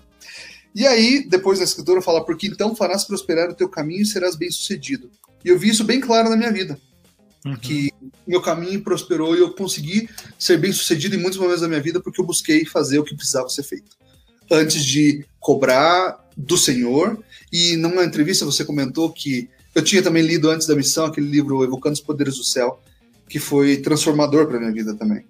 Então, eu falei muitas vezes para o Senhor, bem especificamente, Senhor, eu preciso disso. Ah, uma outra coisa que mudou muito também, quando eu fiz um ano de missão, eu e o Eder Linford, nós jejuávamos todo final de semana. Todo sábado para domingo nós jejuávamos. E isso fez com que as coisas mudassem muito. Teve um domingo que a gente teve 19 pessoas na capela. Né? Teve, teve um, um, um, batismo que a gente teve na, na, naquela transferência com Eder Linford. Nós batizamos uma família de uma mãe com cinco filhos, mais duas outras pessoas. Então, tipo, foi maravilhoso, assim. A gente batizou, acho que foi que seis, sete, oito pessoas num, num domingo, né?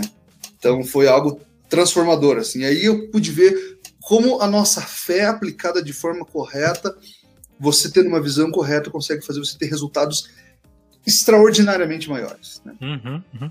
E que não, não chega a ser um milagre, porque tu tá vendo aquilo acontecendo ali, porque tu sabe exatamente todos os passos que tu fez, que ocorreu, os passos que o Senhor fez para que aquilo ocorresse. É isso aí mesmo. Tem algum outro hino que não seja um 66? Eu, na minha primeira área, é, eu escutava num CD que meu companheiro tinha, Brilha Meiga Luz.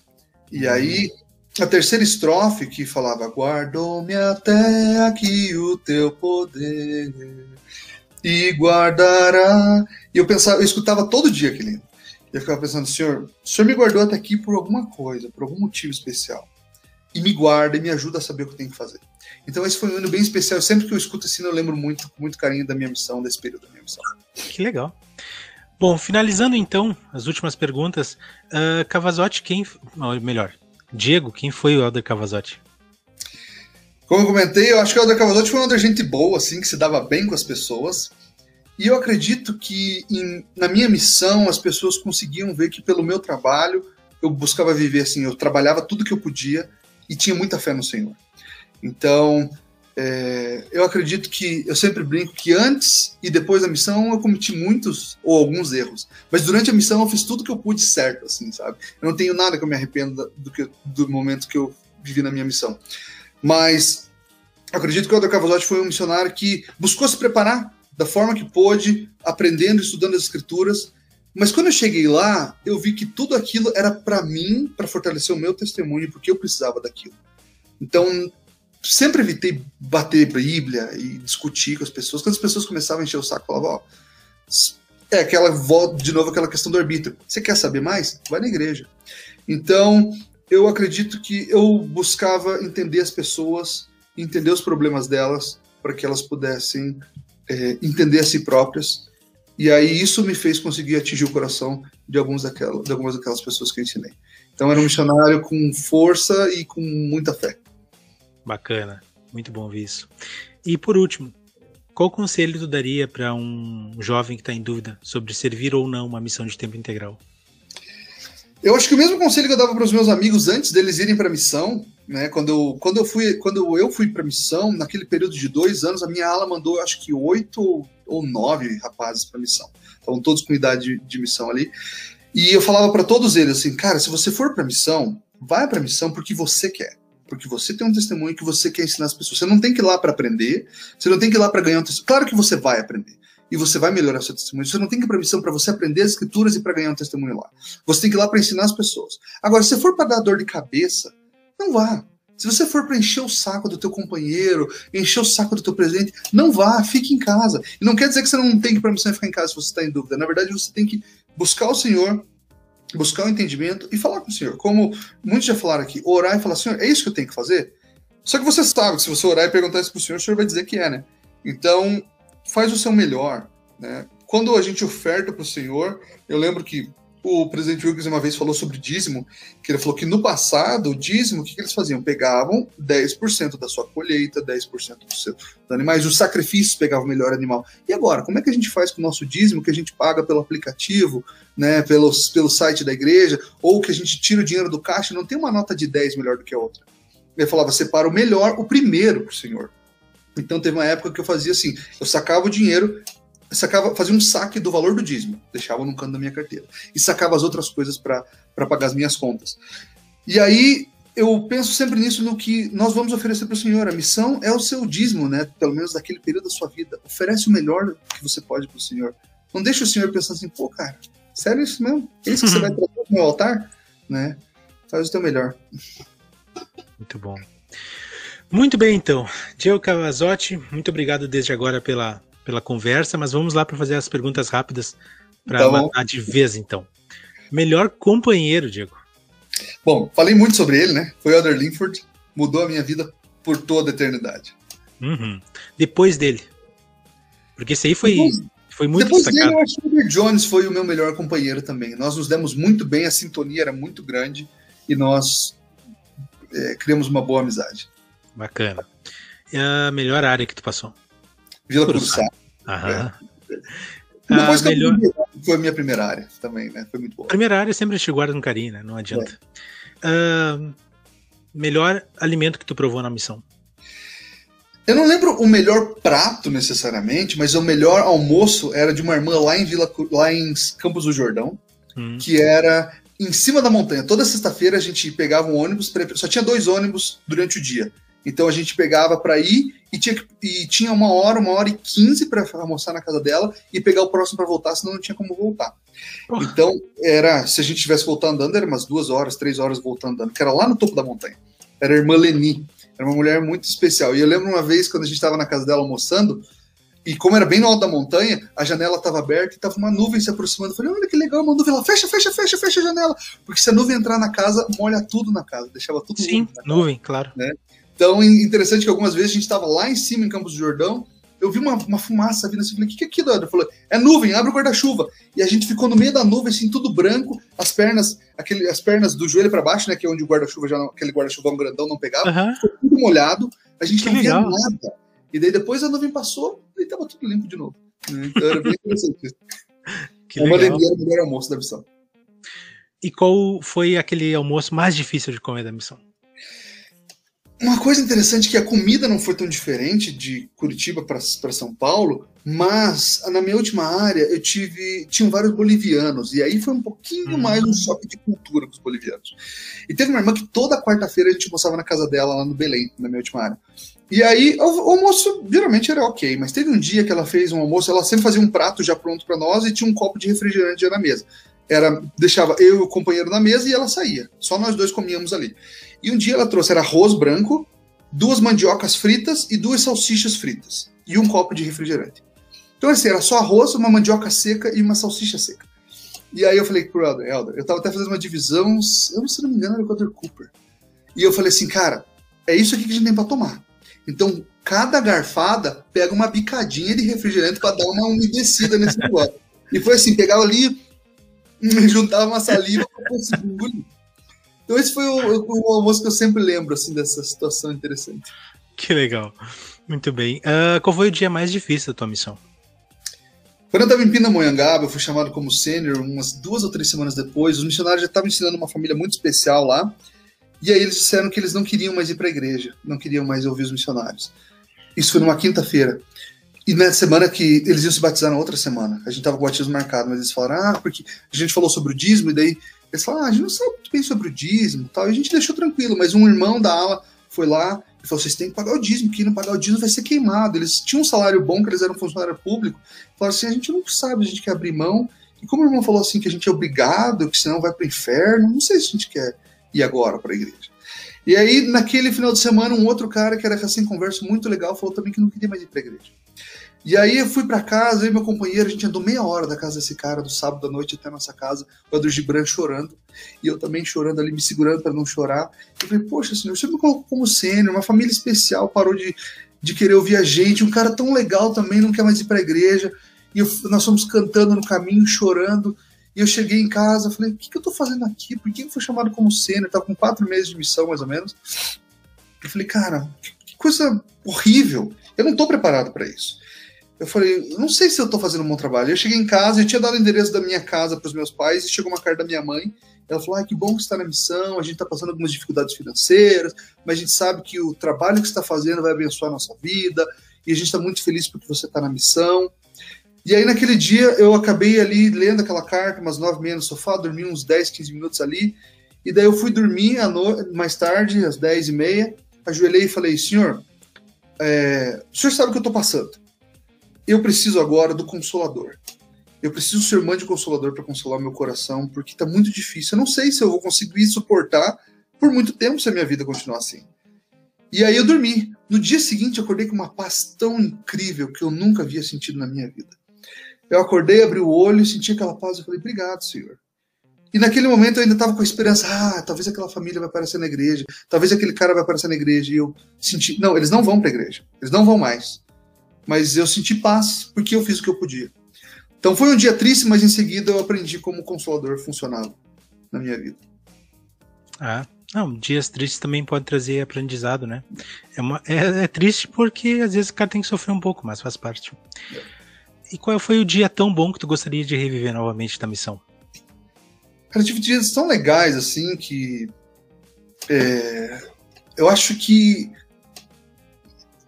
Mas os melhores momentos da minha missão sempre me remetem a vê-lo cursar, assim, porque foram momentos de transformação, assim, né?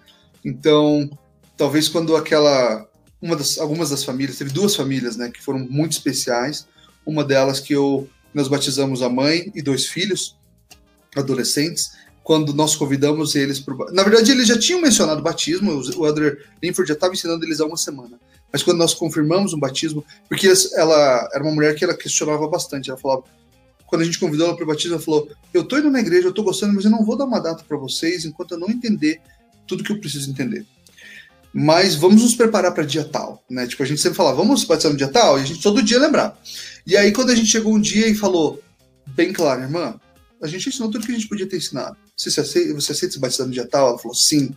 E o filho dela, sim. E a filha dela, sim. A gente saiu de lá muito feliz. A gente comprou uma pizza, né? Que era a nossa forma de comemorar, principal na missão.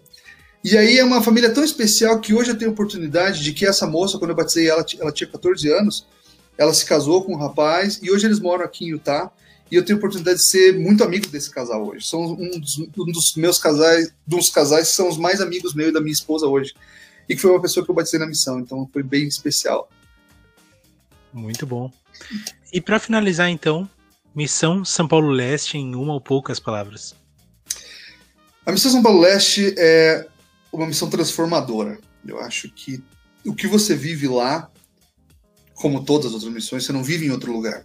Mas eu acho que é, é um povo que precisa né, ouvir a palavra do Senhor, porque só não sabe onde encontrar. Então, para mim, foi uma missão transformadora. Um lugar celestial, como a gente sempre fala, né? missão celeste. Muito bem, muito bem. Aliás, tem alguém para indicar aqui para um próximo episódio? Um Elder Olha, ou Sister? Olha, dois Elders que são muito bons, né? O Elder Jones, o Douglas, e o Elder Amon, né? Que era Amon mesmo, né? Eles são dois Elders muito legais que com certeza vai ter um bate-papo muito legal. Show de bola, vamos contratar eles então. Não dá nem pra. Eu, não, faz tempo que eu não, eu não tenho. Eu conversei com ele pelo WhatsApp esses dias, mas ele era okay. um cara. O Elder Blind. Uhum. O Elder Blind, uma coisa bem interessante da história da vida da família dele, é que a avó dele foi a pessoa que mandou a carta para o profeta porque não tinha missionários no Brasil. A família dela veio da Alemanha, que aquela história que, que é a história do começo da igreja. Sim, a sim, bisavó dele mandou a carta para o profeta pedindo missionários para ir para Santa Catarina. Pá, que legal, cara. Eu não sabia é, disso. É. Inclusive, inclusive, eu estava fazendo o livro diário aqui de São Paulo Leste e eu li essa história e achei bem bacana, mas eu não sabia que era ele. É a bisavó dele. Uhum. Que legal. Bacana, bacana, bacana. Muito bem. Bom, uh, Cavazotti, te agradecer demais então pela tua disponibilidade, por todas as histórias, pelo teu exemplo principalmente, que é talvez o que que fala mais, né, além das histórias. Quem serviu em São Paulo Leste sabe do missionário que tu foi. E a gente te agradece muito por ter participado hoje comigo aqui nesse, nesse momento, nesse espaço e contado um pouco pra gente de tudo que tu passou. A gente gostaria de ouvir as tuas palavras finais aqui no Plano Alternativo. Muito obrigado pelo convite. Né? Quando você começou, achei bem legal a ideia que vocês tiveram. Né? Comecei escutando todos os episódios. Depois, com o tempo, acabei não conseguindo escutar todos é eles, mas nas primeiras semanas eu consegui. E eu acho que a abordagem que vocês trouxeram para ter histórias legais, histórias de missão, e não ficar somente em doutrina ou coisas tão mais, podemos dizer, técnicas, né? Do Evangelho, trazem essa visão mais gostosa de se ver o evangelho. Quando eu voltei de missão, eu falava para os meus amigos: eu sei tanto quanto um pastor, tenho tanta fé quanto um pastor, mas sou mais discreto, né? Então, acho que essa forma que a gente vive o evangelho de Jesus Cristo, né, é uma das escrituras que nós conhecemos bastante também que Adão caiu para que os homens existissem, os homens existem para que tenham alegria, né? E é isso que a gente tem que viver, o evangelho com alegria. Então, pessoas que se privam de coisas que vão fazê-las felizes porque acham que o Senhor não vai gostar, tudo que seja dentro dos mandamentos, né, que te deixe feliz, que vai te, te aproximar do Senhor, como o apóstolo fala, né, nós procuraremos. Então, acho que a coisa mais importante é viver o evangelho com alegria, né? Então, seja na missão e depois da missão, se lembrar com alegria de todos os momentos que você passou na sua vida. Perfeito, é isso aí. Muito bem, pessoal, vocês que estavam nos ouvindo também, a gente agradece demais pela companhia de vocês até aqui, já convidando para o próximo episódio, a quarta-feira, quarta-feira, exatamente, quarta-feira tem um episódio com um missionário que serviu aqui no Brasil, mas por favor, não deixe de se inscrever no canal, não deixe de dar o like, tanto aqui quanto, perdão, tanto no YouTube quanto no Spotify, e fazer todas aquelas outras coisas, como ativar sininho, compartilhar, comentar, porque isso é muito importante para que a gente possa continuar divulgando e levando todas essas histórias tão boas como a gente ouviu hoje com o Diego Cavazotti para outras pessoas, tá bom? Então a gente agradece muito e desejamos para vocês um bom final de noite. Até o próximo episódio. Até mais. Tchau, tchau. Até mais.